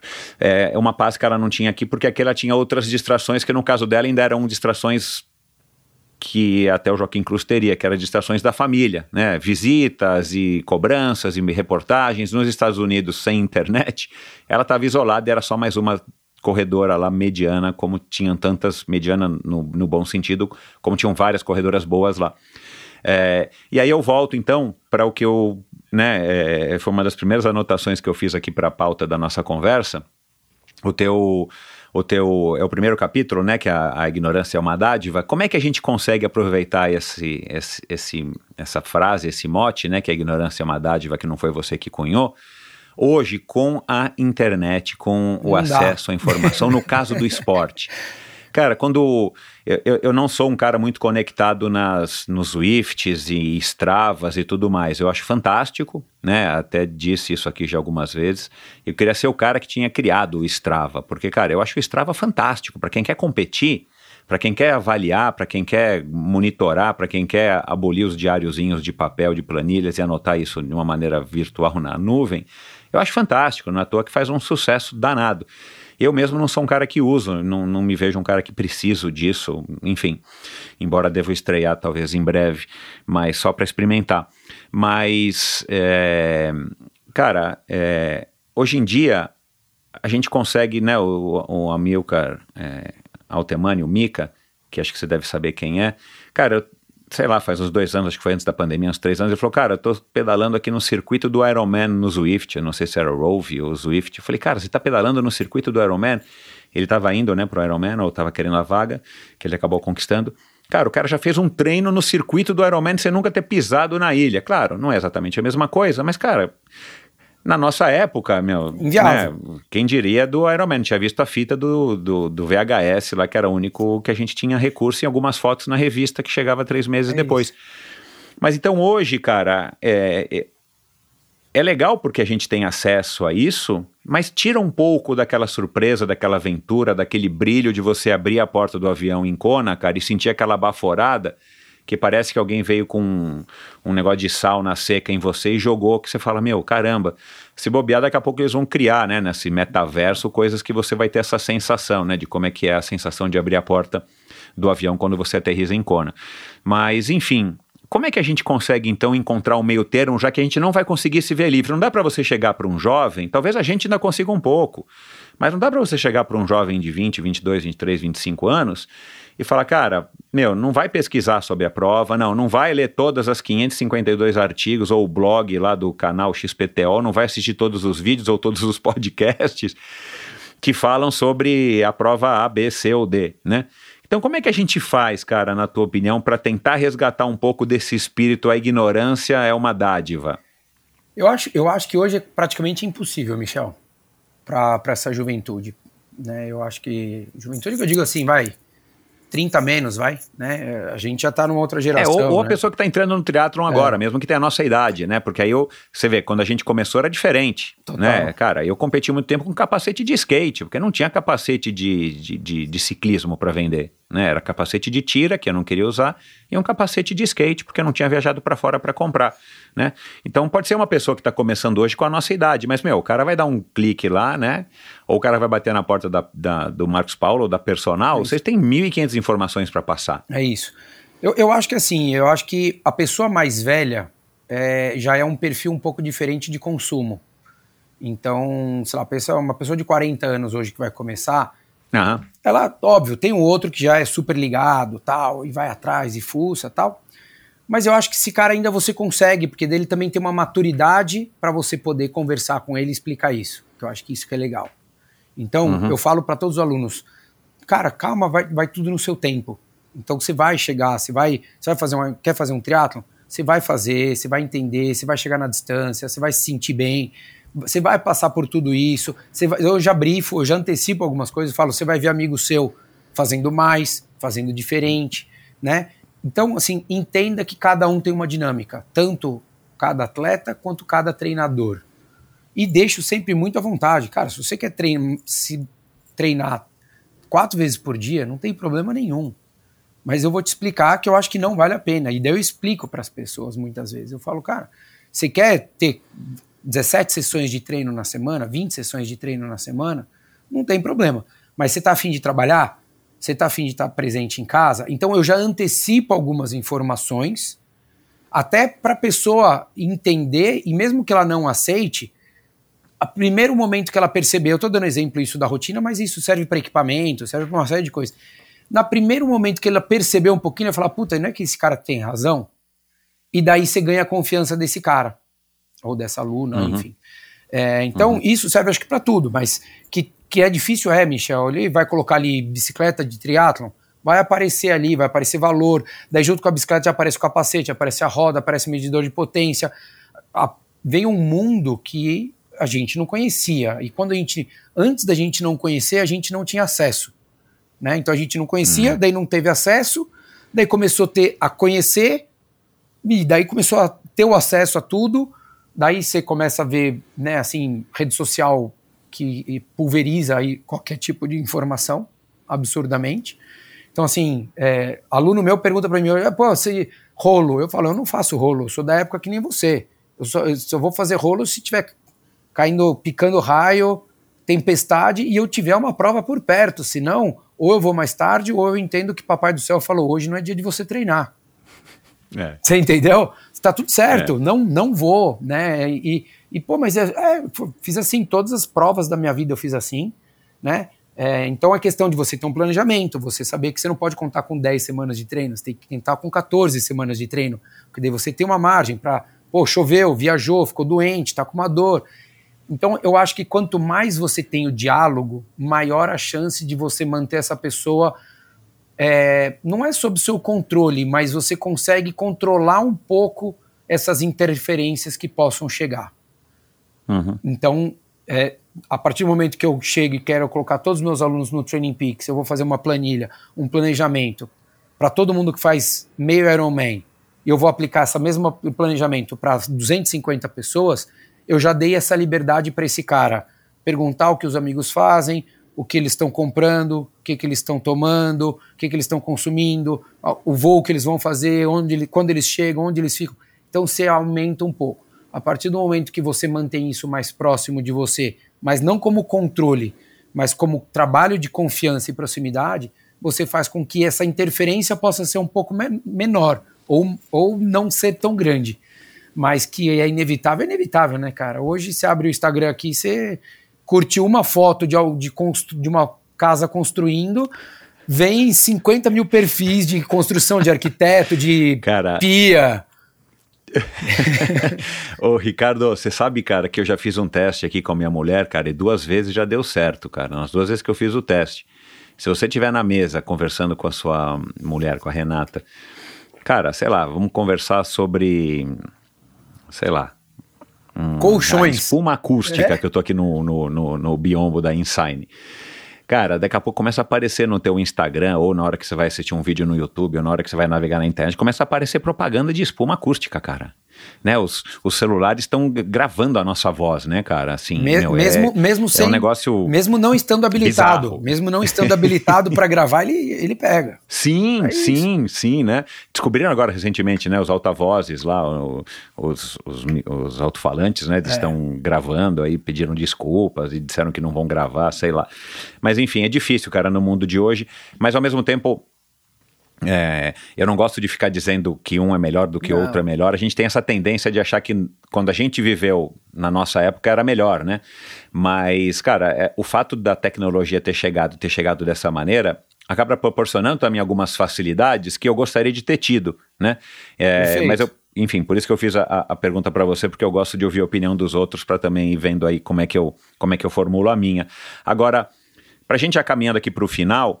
Cara, uma das coisas que eu notei, e nós falamos um pouquinho aqui também antes de começar a gravação, é, mas mas extrapola isso também do que a gente falou do teu, das pessoas que você conhece, que você, né, você me apresentou o Thiago Vinhal, é, meu, eu, eu, não sabia que você tinha treinado com a Ariane Monticelli, cara, você é amigo do Gustavo Borges, do Bruno Soares, do Solonei, do Bruno Fratos, do Lelo, cara, do Vinhal, meu, vi foto você gravou o 5x5 com Vinhal, né, é, caramba, meu, eu nem lembrava que o Vinhal era tão antigo, né? Já gravei com ele aqui, mas eu não, não me recordava que ele era dessa época. Enfim, cara, você é um cara que agrega, né? É, você é um cara que tem um networking aí para para dar o exemplo do que a, eu gravei também com a Rosana Fortes aí no começo do ano, era uma mulher do networking. Você é um cara que tem um networking que, meu, me parece muito bom e todo mundo que a gente encontra para falar de você, cara, fala para falar de você, né? Que a gente fala, ah, porque eu vou gravar com o Ricardo, não, porque o Ricardo do Três Lados, todo mundo fala bem, né? É, eu acho que isso, cara, é um, é um mérito é, que vale muito, muito mais do que quantos likes você tem na, nos teus perfis ou quantos amigos você tem no Facebook. Ninguém mais fala isso, né? Quantos amigos você tem no Facebook? Agora é seguidores no Instagram. Mas enfim, cara, como é que você. Qual é o segredo, meu? Vamos lá agora para o momento segredos aqui revelados. Qual é o segredo, meu, para você conseguir é, é, conquistar esse networking, ter tantas amizades, e aí pelo teu livro também dá para perceber, você cita vários nomes, né? O Daniel, tem o Gus, tem sei lá quantas mil pessoas lá que você cita no seu livro, que você percebe que são pessoas que te acompanham e te acompanham até hoje, né? É, como é que faz, cara, para ter isso aqui? Porque, pô, eu tô, eu tô querendo seguir nesse caminho, meu. eu, cara, Michel, eu, eu, primeiro que eu acho que assim, eu acho que tem. Eu acho que todo mundo tem uma, uma aceitação e uma rejeição por, por, por um público, qualquer que seja, né, cara? É, é, é o que eu digo. Se nem Jesus Cristo é, é, é consigo agradar todo mundo, quem dirá nós? Exato. Mas, cara, Mas eu acho que... você talvez não tenha haters, né? É, eu, eu acho assim, eu acho, cara, eu tenho, mas eu acho que assim, eu eu não me incomodo com isso e não me importo, assim, sabe? Eu acho que eu, eu tento, na minha vida, separar muito bem as prateleiras, assim, sabe? Então, é, é você saber quem é quem é, na sua vida. E eu sou extremamente grato a todo mundo que eu. que para todo. Sempre eu sou grato. Assim, é, te agradeci aqui no começo por você ter me pilhado de fazer o podcast e não é porque eu tô aqui, já falei no Três Lados da Corrida, todo mundo quando pergunta para mim como é que veio a ideia, eu falo. É, e eu acho que essa, essa coisa verdadeira, cara, eu acho que você aproxima quem também é como você. Então, no, por exemplo, os atletas, né, que eu tenho ainda uma, uma, uma, proximidade, que eu tive a relação lá quando eu tive o programa na rádio, lá na Bradesco. É, eu dei a liberdade para eles, eu fui extremamente grato porque eles compraram a ideia de estar tá lá para falar comigo, sendo que quem era o Ricardo Hirsch, né? Assim, eu comecei a comentar em Guadalajara 2011 no Terra, fiz Olimpíada 2012 e no meio da Olimpíada fui para Bradesco, tive o programa lá. Mas ainda, e até hoje, no, o Ricardo Hirsch, cá entre nós, quem é o Ricardo Hirsch, né? É, e, pô, essas pessoas foram extremamente é, respeitosas, é, responsáveis, honestas, transparentes. Cara, por que, que eu não posso ser assim com elas? Eu tenho que. Eu, isso é o padrão da vida, eu acho que a gente tem que ser com todo mundo. Com quem é assim, eu tenho mais do que obrigação. Então, é, não me custa nada. Quando uma época eu falei com o Vinhal e, pô, a gente bateu papo sobre marcas, eu apresentei ele para algumas marcas. Cara, não me custa nada a gente fazer isso. A gente a gente leva a coisa, é, é o bem para os outros e mesmo que isso não volte para mim, eu fazer o bem para as pessoas é incrível. Então eu trazia. É porque faz bem para gente, né? Exato. A, a, a Rosana falou isso aqui. Eu, fico, uhum. eu ficava muito feliz, sabe, cara? Teve um. De levar atleta lá e todos os atletas, e eu, e eu coloquei na minha cabeça que eu não ia falar de futebol. E eu não falei de futebol lá, cara. Porque eu falei, o, o futebol já tem o espaço deles. Não é que eles não mereçam, que sejam maiores, melhores. Não, nada disso. Mas não, é, eles já têm um espaço. Já tem um deles, espaço né? garantido então, e vai ser eterno. Acho que nem meu bisneto vai ver uma coisa diferente disso, né? Então, pô, eu, eu trazia atleta lá, eu vi atleta que tinha ido para a Olimpíada, que vivia com dois mil reais e chorava de felicidade, me agradecia por ter sido chamado para participar de um programa.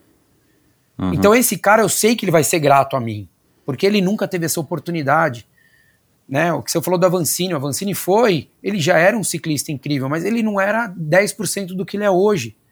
Então, por que, que é um cara, ele fala brincando, uma vez a gente fez uma ação num, num, numa live lá, que fiz eu, ele o, e o Nicolas Santos, ele falou, pô, o Ricardo manda mensagem, é, é o patrão, mas, no, mas por quê? Porque eu dei voz para ele, eu dei voz para um, uhum. um, um, um, Jorge Zarif, eu dei para um Zé Renoso da, do hipismo, cara, eu, eu falava com as pessoas, ele, e eles podiam falar uma hora do que eles queriam, do esporte deles, eles não falavam se eles namoravam, o Jorge Zarif falou uma vez para mim, Jorginho, que pedala, a gente vê constantemente lá na ciclo, velejador.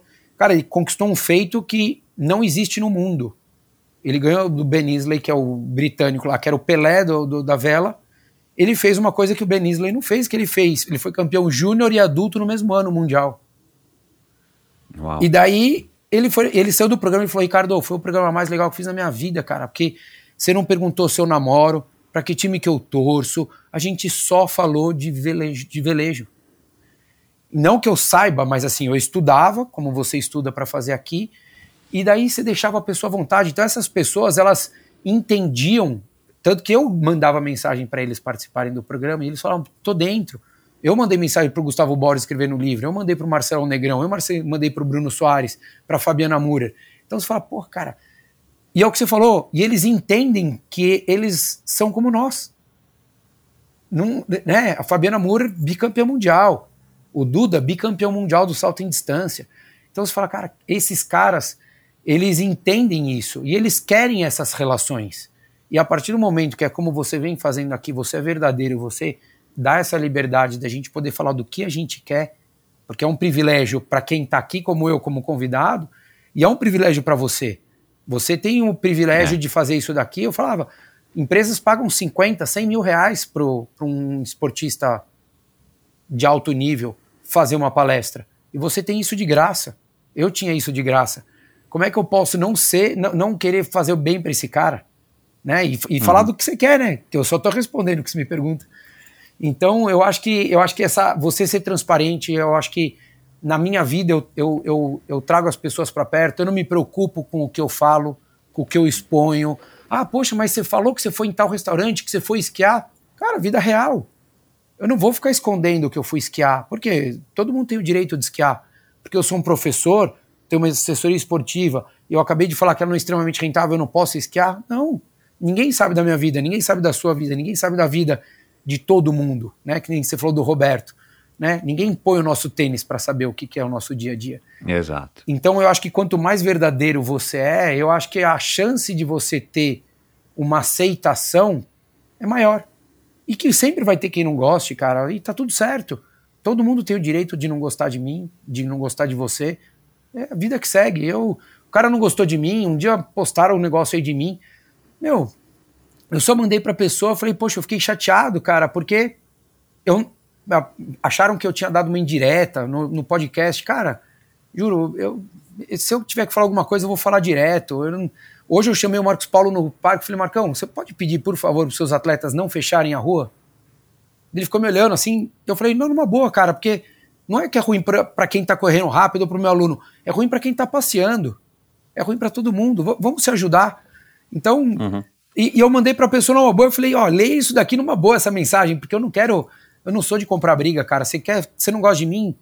Tudo bem, não tem problema nenhum. Eu não quero entender por quê. Porque eu acho que tem espaço para todo mundo nesse mundo ainda. Né? Exato. Né? E eu acho que todo mundo tem razão, Michel. Se ele não gosta de mim, ele tem razão por ele não gostar de mim. Mesmo que ele esteja equivocado, mas a leitura que ele teve de alguma situação, para ele faz sentido.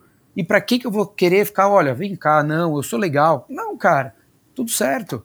Né? Eu tenho razão de ser de uma maneira, você tem razão de, né, de conduzir o seu podcast de uma outra maneira. Eu vou querer eu te convencer de que você está errado ou que você tem que se fazer de uma maneira diferente. Eu acho que não, não, não é assim. Então, acho que é, o fato de aceitar, eu acho que e, e, ser grato a essas pessoas e ser muito aberto, muito verdadeiro, eu acho que é isso. Eu acho que faz com que a gente consiga circular de uma maneira melhor entre com, com diferentes pessoas em diferentes nichos assim de mercado. Acho que acaba sendo isso. Legal demais, cara. Você, você acha que, claro, né, guardados também as proporções dos momentos diferentes do mundo, da sua vida e tal, tá sendo mais legal essa viagem, entre aspas, do Três Lados da Corrida? ou do 5x5? Putz, é bem diferente, né? Eu, eu no 5x5 eu era muito mais um, um, um interlocutor. Eu aproveitava, óbvio, pô, conversei com o Bruno Fratos na semana que ele operou o ombro. Cara, eu queria saber como eu é vi uma foto sua com ele, cara, né? Ele novinho, meu. É, Nossa então. senhora. E- Forte pra caramba já, meu. Mas novo, cara. Um rostinho Exato. de moleque, meu. E assim, e vou te falar, Michel, eu acho que a, a vivência que eu tive lá no, no programa da rádio, é, de conviver com tantos aqueles atletas, com certeza me fortaleceu como atleta. É. Muito, muito, cara, muito. Porque eu lembro desse papo com o Bruno, ele chegou na rádio, foi ele e a Michelle, na época eles não eram casados ainda. E daí eles, cara, eles, ele sentou, e eu falei, pô, obrigado. E aí, como é que você tá ba- batendo papo? Falei, meu, e aí, qual a expectativa, né?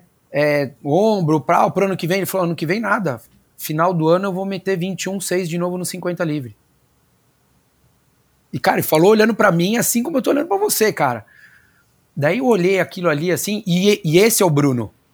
Tanto que quando ele falou do felizão lá, esse é o Bruno, cara. É o cara que caía na piscina e olhava pro César e falava, eu vou ganhar de você. E daí você começa a entender o quanto. Mas isso tem que ser verdadeiro. Né? A confiança e acreditar que você vai voltar. Pô, o cara operou o ombro. Né? Uma semana. Meu, quantas pessoas a gente tem uma dor e a gente fala, será que eu vou voltar a correr? E daí é que eu falo para aluno, eu falo, meu, vai, calma, vai voltar, vai conseguir.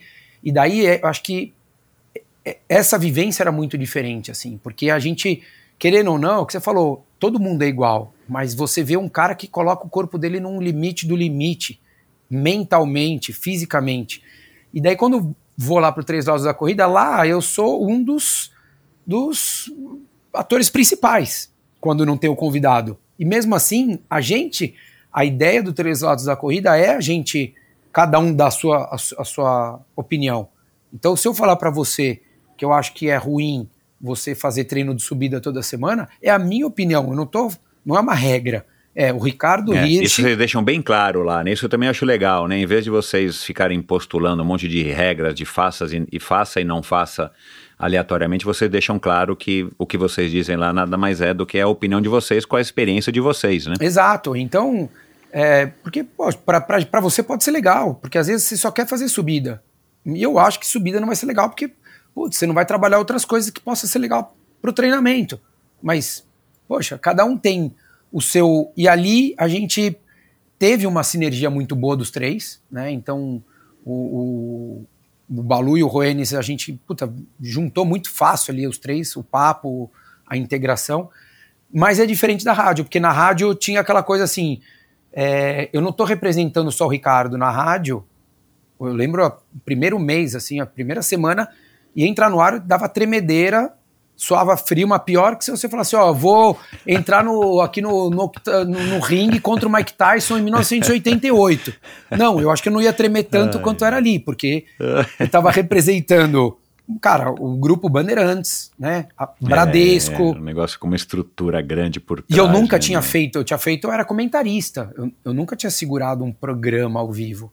É, e daí, pô, você, né, você lembra, seu primeiro, segundo episódio que você grava, você falava, pô, se eu fosse gravar hoje ia ser conteúdo totalmente diferente, a minha postura diferente, a segurança. Então, pô, a- Eu suava pra caramba, meu. Mesmo gravando com as pessoas que eu sou amigo e, e não tendo nenhum grupo bandeirantes por trás. exato. Nossa, eu ficava nervoso. Eu falei, cara, eu não achei que eu fosse ficar assim, meu. É isso, né? E Mas faz parte da curva de aprendizagem, né? faz parte. Você lembra quando você foi? Foi em outubro de 2013? Pô, eu já tava ali à vontade. Eu entrava, né? A, a- a dinâmica da rádio era muito louca para quem não conhecia, né? O, o apresentador falava até logo, até amanhã, era 2h59. Eu tinha 30 segundos para sentar, colocar o fone, abrir o microfone de todo mundo, todo mundo sentar e tava valendo. Imagina numa- num primeiro momento. Quando você foi, já tava, putz, à vontade. Eu colocava o fone de pé, qualquer coisa eu fazia a chamada de pé, não tinha muito problema. Mas as primeiras vezes. Então acho que, acho que essa dinâmica muda muito, assim, sabe? Lá no Três Lados da Corrida, Uhum. pô, eu vou abrir o episódio, eu tropecei, tá tudo certo, a gente deixa erro, a gente. Mas lá a gente, eu tinha uma responsabilidade e uma maturidade e uma, e uma capacidade de comunicação muito aquém do que eu tenho hoje. Mas, e os convidados também, né? Então hoje eu convido quem eu já conheço.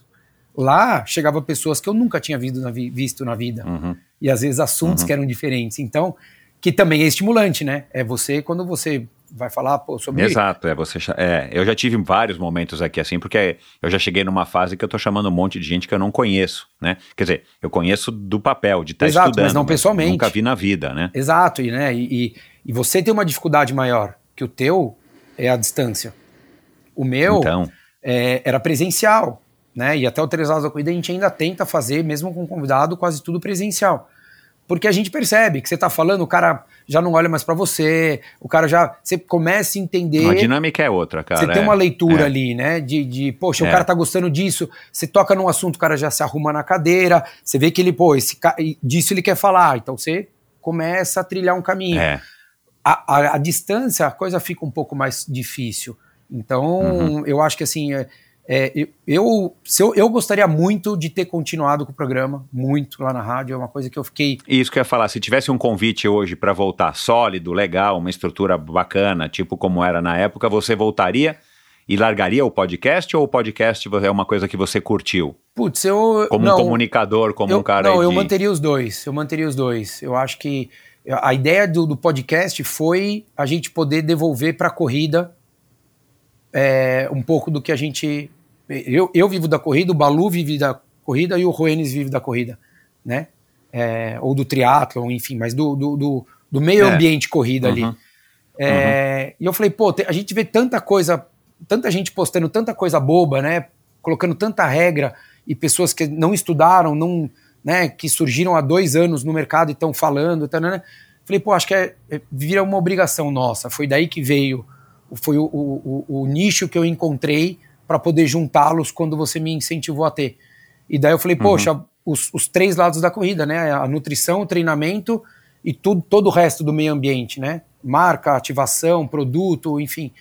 Então, os três lados da corrida não é o Ricardo, o Rodrigo e o Danilo. Tem gente que acha, eu falo, não, não é. São as três cadeiras que fazem esse meio ambiente.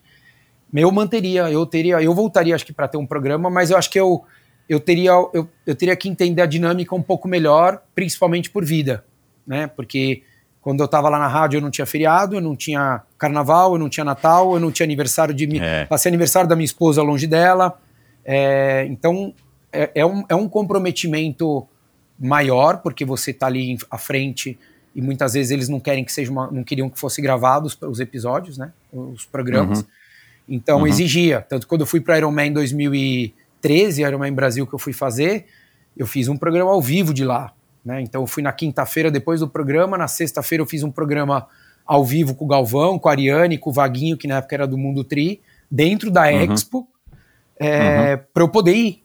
Senão eu teria que ir depois do, do programa. Então tem umas coisas que daí você já fala, pô, calma, né? Hoje eu tenho três filhos, né? Família, esposa, a gente tem que tentar achar um equilíbrio aí. Assim como não dá pra fazer Ironman todo ano, não dá pra eu pegar um emprego que, É, que vai é, mudar a é. dinâmica da família. É, a gente vai ficando mais, mais comedido, né, cara, com as atitudes Ah, que a com gente, certeza. né, menos impulsivo, né, e, e, enfim, esse é o peso não da idade, mas da responsabilidade, né, cara, Ah, da Com experiência. certeza, com certeza. Então a gente. Que, que é o que a gente tem que. que eu tento passar para as pessoas. É isso, né? É o segredo do desafio de cada fase que você está vivendo, né? Então é Uhum. isso. Quando você tem 23 anos de idade, topa tudo, cara. Vai, treina. Treina É. como se não houvesse amanhã, tá tudo certo. Né? Quer viajar, quer beber e treinar direto. Meu, teu corpo, a juventude vai permitir isso. Mas daí quando você vai ficando um pouco mais velho, daí, pô, daí você casou, vai ficar querendo fazer Iron Man a cada seis meses? Pô, mas e tua esposa, como é que, é- como é que fica essa relação? Né? Você chegar às três da tarde moído em casa, né? Então, tem uma. Quando a gente tá mais velho, a gente já começa a entender que tem coisa que. aluno fala, eu falo, cara, não, não vai dar, esse ano não vai dar, não, não se preocupa, que a gente já começa a entender, a gente já antecipa aí as decisões e os estresses, né, cara? Legal. Cara, para terminar mesmo agora aqui a última, é, você que conhece tanta gente, você é um cara aí também que, que acompanha há tantos anos o, o esporte. É, dentro do esporte, cara, quem são aí as, as pessoas que você mais admira, mais idolatra, uma ou duas, né? e por quê? Ah, tem, tem uns do passado, mas eu acho que. Quem que você gostaria de ter chamado, ou que você chamou, né, para participar do 5x5, ou que você chamaria, ou que você receberia de bom grado dentro do, do Três Lados da Corrida, assim, para conversar? É, enfim, vivo ou morto? Cara, ó, do Três Lados da Corrida, um que a gente não conseguia, porque era Bradesco, ele era patrocinado do Banco do Brasil, o Guga. Gostaria muito de ter feito. Ah, do 5x5. É, no 5x5. Ah, do, aham. do Guga Kirten, a gente não, não conseguia por conta Não conseguiram. conseguia por causa que tinha conflito Aham. de patrocínio. É, eu acho que assim, dos mais antigos isso. E, o- e o que, que você admira no Guga, assim, que, que, que seria um cara bacana pra... Cara, eu acho que eu acho que ele é um. Eu acho que é a história de um, de um mega talento com, com um poder mental gigantesco que nasceu num país que não tem tradição do que ele fez.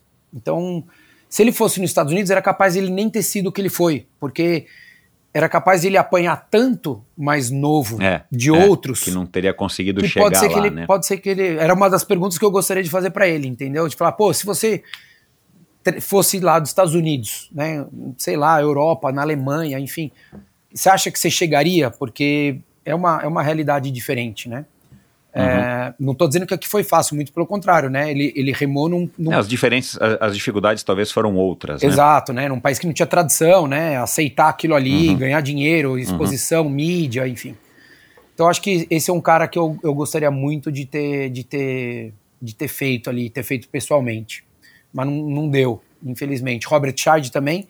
Mas o Scheid eu tive, graças a Deus, a oportunidade de encontrar algumas vezes, então não tive no programa, mas tive ali a, a oportunidade, oportunidade de estar junto. É, cara, hoje em dia eu vejo muito cara, muito, muito atleta que eu, eu já eu não posso trazer para três lados da corrida porque não é da corrida, né? Mas Falei, cara, pra você fazer o 5x5 podcast, cara. é, não tem, putz, tem muita gente, cara. Eu acho que tem muita gente em fases que eu conversei lá atrás que estão em fases diferentes, sabe? Pararam e estão trabalhando em escritório e que seria demais ter esse papo assim. Mas eu acho que dos que, dos que são ativos ainda, cara, pra mim, eu falo e falo de boca cheia, pra mim um dos caras assim mais fora da curva que existem é o Bruno Soares. Esse cara é é, assim, é fora do, do, do comum, assim, ele, eu até falo no livro, cara, 10 minutos antes dele entrar em Wimbledon, o cara me liga e fala, ó, manda mensagem, fala, se quiser me põe no ar. Você fala, como assim? Você tá sentado aí, tipo, esperando chamarem Bruno Soares vem aqui na quadra e você... O cara lembrou de você. É, então, assim, ele, o próprio Bruno Fratos, cara, tem... Puta, é que se eu falar que a Shelda, cara, é uma pessoa incrível, Que, aliás, né, participou do livro, né? Ela escreveu no Exato, final então do livro. assim, é, pô, tem muita gente, cara, muita, e tem muita gente que eu queria colocar no livro, mas hum, hum, falei, pô, ou, ou eu faço, e até me veio a cabeça de fazer um, um, um apanhado de vários atletas, né, uma coleção olímpica ali de, de Uhum. é, porque eu falei, putz, se eu for chamar todo mundo que eu quero, de fato, não, não vai dar. Então eu sabia que tinha alguns tinham estavam no momento mais difícil e enfim não dava. O próprio Avancini estava no meio da correria, foi campeão mundial É, no meio, me no falou, meio é. do e ele falava Ricardo, eu preciso Demorou, escrever. Daí Eu falei não, relaxa, cara, só vou lançar o livro depois que você escrever, não, é, não, põe, não tô pondo pressão. Mas eu acho que cara tem muita gente, o Vanderlei, né? O Vanderlei Cordeiro é mais difícil a gente conseguir ainda, a gente poder colocar lá ele lá, o Joaquim Cruz. Porque eu também quero, assim, daria pra gente já ter feito, mas eu queria fazer muito pessoal. Porque, Uhum. puta, é, é outro papo. Então, assim, já esperei tanto tempo, acho que esperar mais três meses, seis meses, uma É, hora, uma hora acho que vai rolar. E se não rolar, enfim, paciência, também tem outras, outras, outros nomes aí que eu acho que a gente também tem que propagar. O próprio Danielzinho Nascimento agora é um cara que a gente quer levar, mas para dar mídia pro cara, para o cara poder propagar, para a gente é, estabelecer o nome dele aí no meio da corrida, Uhum. né? Eu acho que é isso que a Uhum, gente também, uhum. acho que o, o endorfina é, é pulverizado nas modalidades, é, mas eu acho que tem isso, né? Acho que, pô, a gente, se a gente puder colaborar com 1% para cada. Pois é, cara, Cada essa pessoa minha que- humilde vontade aqui, né? Um pouquinho pra É ajudar é nosso isso. esporte que é tão carente, Exato, né, cara? né? Infelizmente. Então a gente vê, pô, a gente. Quantos atletas a gente já colocou, né, cara? De, pô, o Zequinha Barbosa chorou com a gente, entendeu? Você fala, pô, É. entendeu? Um, um dos caras que o, o maior nome do, do 800 mundial reverencia o Zequinha Barbosa e as pessoas mal sabem quem ele é. Então É. você fala, é, pô, mas eu levei essa informação para, sei lá, para 4 mil pessoas a mais. Então, eu, acho que isso para mim é uma das coisas mais legais, assim. Então, eu acho que eu, eu carrego muito com, comigo uma coisa que, que eu ia ser o final do livro, né, até vir a pandemia, que é a frase do meu pai, que é assim, cara, o que você for fazer, faça bem feito, faça o seu melhor. Então, eu acho que é isso, assim, até me, me emociona porque eu, eu, eu custei a entender isso. Porque muita gente relaciona isso a ser competitivo. E, cara, eu, eu, eu, eu, quase, eu quase sou competitivo comigo. Eu quero que todo mundo se dê bem, cara. Eu quero, eu quero que você tenha 20 milhões de, de, de plays no seu podcast. E quero mesmo. Sabe? Eu não, eu não tenho. E eu acho que, putz, quando você faz o seu melhor e você ainda põe o amor, eu acho que volta até aquilo que você falou, Michel, de. Pô, Ricardinho, muita gente gosta de você, você circula. Eu acho que é isso, eu acho que as pessoas entendem o quanto, o quanto eu quero fazer bem feito o que eu estou fazendo e o quanto eu ponho o, o, amor, o sentimento naquilo ali, cara. Então, você não, você não, o Marcos Paulo fala isso, cara, você ama correr, cara, você ama isso daqui. E, e não é, sabe, aquela coisa que tem gente que fala, ah, eu não consigo ficar sem a corrida, eu estou machucado. Falo, meu, tem gente que perde filho, como você não consegue ficar sem a corrida? Né? Não, não é isso, não é, é muito além. Então, eu acho que uhum. essa coisa de você querer fazer o, o, o, o seu melhor naquilo que você tem, é o, é o cerne do livro. E, e era o que eu queria falar para meu pai quando eu terminei a maratona. Eu falei, ó, eu fiz o que dava. Eu vim machucado, vim sem correr, e eu lembrei disso. Eu vou fazer o que dá para eu fazer. O meu melhor. O meu melhor. E é isso para a vida, é isso é na educação do meu filho, é no meu dia a dia, cara. Eu acordo todo dia com isso na cabeça. O que, que eu posso fazer? Eu tô na rua, eu vejo uma floricultura, eu falo, pô, eu preciso comprar uma flor para minha esposa. Mas por quê? Por, porque me deu vontade. Porque isso vai fazer um dia ser um, ser um dia melhor. Se ela chegar em casa triste, ela vai ficar feliz. Se ela chegar feliz, ela vai ficar mais feliz. Né? Então eu mandar uma mensagem para minha aluna que a mãe vai operar, cara, ela vai falar: Nossa, que legal, cara. No meio do, do tiroteio do dia a dia desse cara, ele lembrou que minha mãe passou por uma cirurgia. Então eu acho que é isso que acho que a gente tem que levar, e é isso que você leva aqui, mostrando um monte de, de esportista, e é o que a gente tenta fazer, e eu tento fazer no meu dia a dia, cara. Eu acho que é isso que é esse que é o barato da vida. Fechamos com chave de ouro, cara. Muito obrigado. Quem quiser te conhecer um pouquinho melhor, além do Três Lados da Corrida, basta procurar né, nas principais plataformas de podcasts. Quem quiser comprar o livro, faz aí um momento jabá. é o Correndo Atrás para Chegar na Frente. Uh, só colocar no Google ali vai aparecer um monte de lugar vendendo, mas tem na Amazon, Magazine Luiza, enfim, tem um monte de lugar.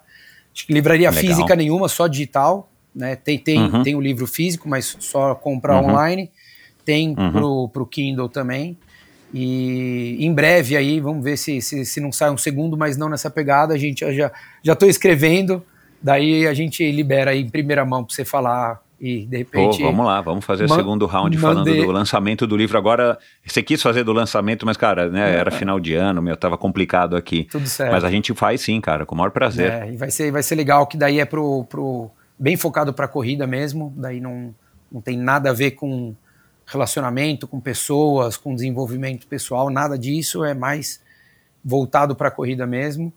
E, e, quem quiser no Instagram, Hirsch, é difícil mesmo, mas é só colocar R-I-H-I. é com H. É, né? só colocar R-I-H-I, é, já vai aparecer é. ali, enfim. Tá, tem bastante coisa lá. Eu tento, tento manter a, a originalidade da, minha, da vida de todo mundo. Então, quem quiser acompanhar. É. E segundo o Marcos Paulo, é melhor, um dos melhores Instagrams de corrida. Não sou eu que estou dizendo, é o Marcos Paulo um dos melhores Instagrams de corrida que o Marcos Paulo conhece, né? Então fica aqui, não, não, não tirem pela minha opinião, nem pela do Ricardo, porque ele é, ele é suspeito, mas o Marcos Paulo, né, que é uma referência aí no nosso esporte, é, fala isso. Então, cara, obrigado, parabéns aí por toda essa trajetória, parabéns pelo livro Correndo Atrás para Chegar na Frente, da editora Novo Século. Eu vou colocar no post do episódio de hoje, lá no endorfinabr.com, todos os links para que as pessoas possam acessar mais rápido aí os sites, entrar em contato com você, comprar o livro, dar essa dar essa, essa, esse mergulho aí é, muito mais profundo né, do que a gente fez aqui hoje nessas duas horas e pouco de conversa na, na, na vida e na cabeça do Ricardo Rich. Cara, um abração para você, parabéns pela sua trajetória e saúde, meu. Melhor é, hoje do que ontem, amanhã melhor do que hoje, não é? É isso aí, sempre. Valeu, Michel. Obrigado, um abração e continua aqui, cara, que tá demais, demais mesmo aí, todos os episódios. É, tenho certeza que não só eu e nem só você, mas muita gente aprende e, e traz muito do que ouve aqui para a vida, cara. Obrigado, valeu. E é isso, espero que você tenha curtido mais esse episódio do Endorfina Podcast. Como eu falei aqui, o, o, o Ricardo é um cara, meu, bacanérrimo. Todo mundo que eu conheço fala bem dele. E é um cara, enfim, transparente dessa maneira como você acabou de ouvir aqui. É, dê um alô para ele, vou colocar, é, como sempre, no endorfinabr.com, os links para o Instagram dele, o Instagram da Personal Life, ele acabou não falando, e, e para comprar o livro dele, para alguns outros assuntos, por Três Lados da Corrida. Enfim, finalmente fechei a trilogia aqui do Três Lados da Corrida. Siga e ouça o Três Lados da Corrida se você curte o esporte da corrida de uma maneira mais profunda de uma maneira ao mesmo tempo profunda, mas é, sem ser chato, sem ser, um, como o Ricardo aqui disse, né, eles não estão querendo impor regras nenhuma, mas eles estão querendo abordar de uma maneira, a maneira deles, a corrida que enfim, eu sou fã do podcast. Vamos lá. É, eu já recebi, claro, aqui o Danilo Balu, o Ricardo Roenes, já faz um tempo o Roenes, foi acho que um dos primeiros, se eu não me engano. Mas a gente falou aqui de diversas pessoas que já passaram pelo endorfina, né? O Vinhal, no começo eu falei da Tamara Klink, que mantém aí diários como como é, parece que é esse livro mesmo aqui que o Ricardo escreveu, a Vancini, que foi o Ricardo que me conseguiu a ponte, uh, é, Núbio, a Carla de Pierro, a gente acabou não falando dela aqui, que eles estudaram juntos, eu não sabia. Enfim, várias outras pessoas que, que já passaram pelo Endorfina você encontra aqui nesse mesmo agregador de podcasts ou em todo o agregador ou no agregador de sua preferência ou também lá no meu site endorfinabr.com. Esse é o local onde você encontra todos os sites, todos os episódios do Endorfina, onde você encontra os links para as redes sociais de cada um dos convidados, onde você é, consegue acessar os links para o meu canal no YouTube, para o meu perfil no Instagram, onde você consegue apoiar o Endorfina com uma contribuição mensal e onde você consegue assinar a newsletter semanal. Não se esqueça, siga o Endorfina no seu agregador de podcasts, Spotify, é, Deezer, Google Podcasts, Apple Podcasts, não importa, siga. Aí toda vez que sair um novo episódio você vai receber aí. E se você ouve no Apple Podcasts, faça um review, dê lá umas estrelinhas e compartilhe com seus amigos, com as pessoas que vocês acham que vale a pena compartilhar os conteúdos que você ouve aqui no Endorfina. É isso, pessoal. Muito obrigado. Até o próximo Endorfina, que tá espetacular, já tá gravado também. E você não perde por esperar. Valeu! Esse episódio foi um oferecimento da Titanium Vida, Saúde e Previdência. Quase 20 anos de história, o comprometimento total com seus clientes e uma alta credibilidade, ela oferece as melhores condições em proteção e segurança que você encontra no mercado, com planos de seguro de vida, saúde e viagem. A Titanium oferece serviços para o seu bem-estar, como o seguro de vida resgatável, que além de resguardar e proteger o futuro das pessoas que você ama, te dá a opção de resgatar os valores em seu seguro para utilizá-los no que quiser ou precisar. E o seguro saúde com cobertura mundial e livre escolha de médicos, clínicas e hospitais. Colocar a Titânia em seu futuro é uma escolha sensata. Aproveite os melhores momentos da vida com quem você ama, livre de preocupações com o amanhã. Siga e conheça mais sobre a Titanium através do seu perfil no Instagram em titanium.consultoria. Não conte com a sorte, conte com a Titanium. E esse episódio também foi um oferecimento da Bovem Energia. Bovem, há uma década fornecendo energia e gerando resultados para consumidores no Mercado Livre. Quer ser livre? Fale com a Bovem, energia que inspira. Saiba mais em bovem.com.br e através do perfil no Instagram Bovem Energia. Esse e todos os episódios do Endorfina são editados pela produtora Pulsante. Obrigado por ouvir esse episódio do Endorfina. Acesse o endorfinabr.com Vá no post do episódio de hoje para conhecer um pouco mais sobre o meu convidado e alguns assuntos abordados em nossa conversa. Lá você ainda encontra todos os episódios do Endorfina. Siga o Endorfina BR no Instagram e confira imagens inéditas e inusitadas dos meus convidados. Participe enviando comentários e sugestões. Se você curtiu, colabore assinando Endorfina no seu agregador de podcasts preferido e compartilhando com seus amigos.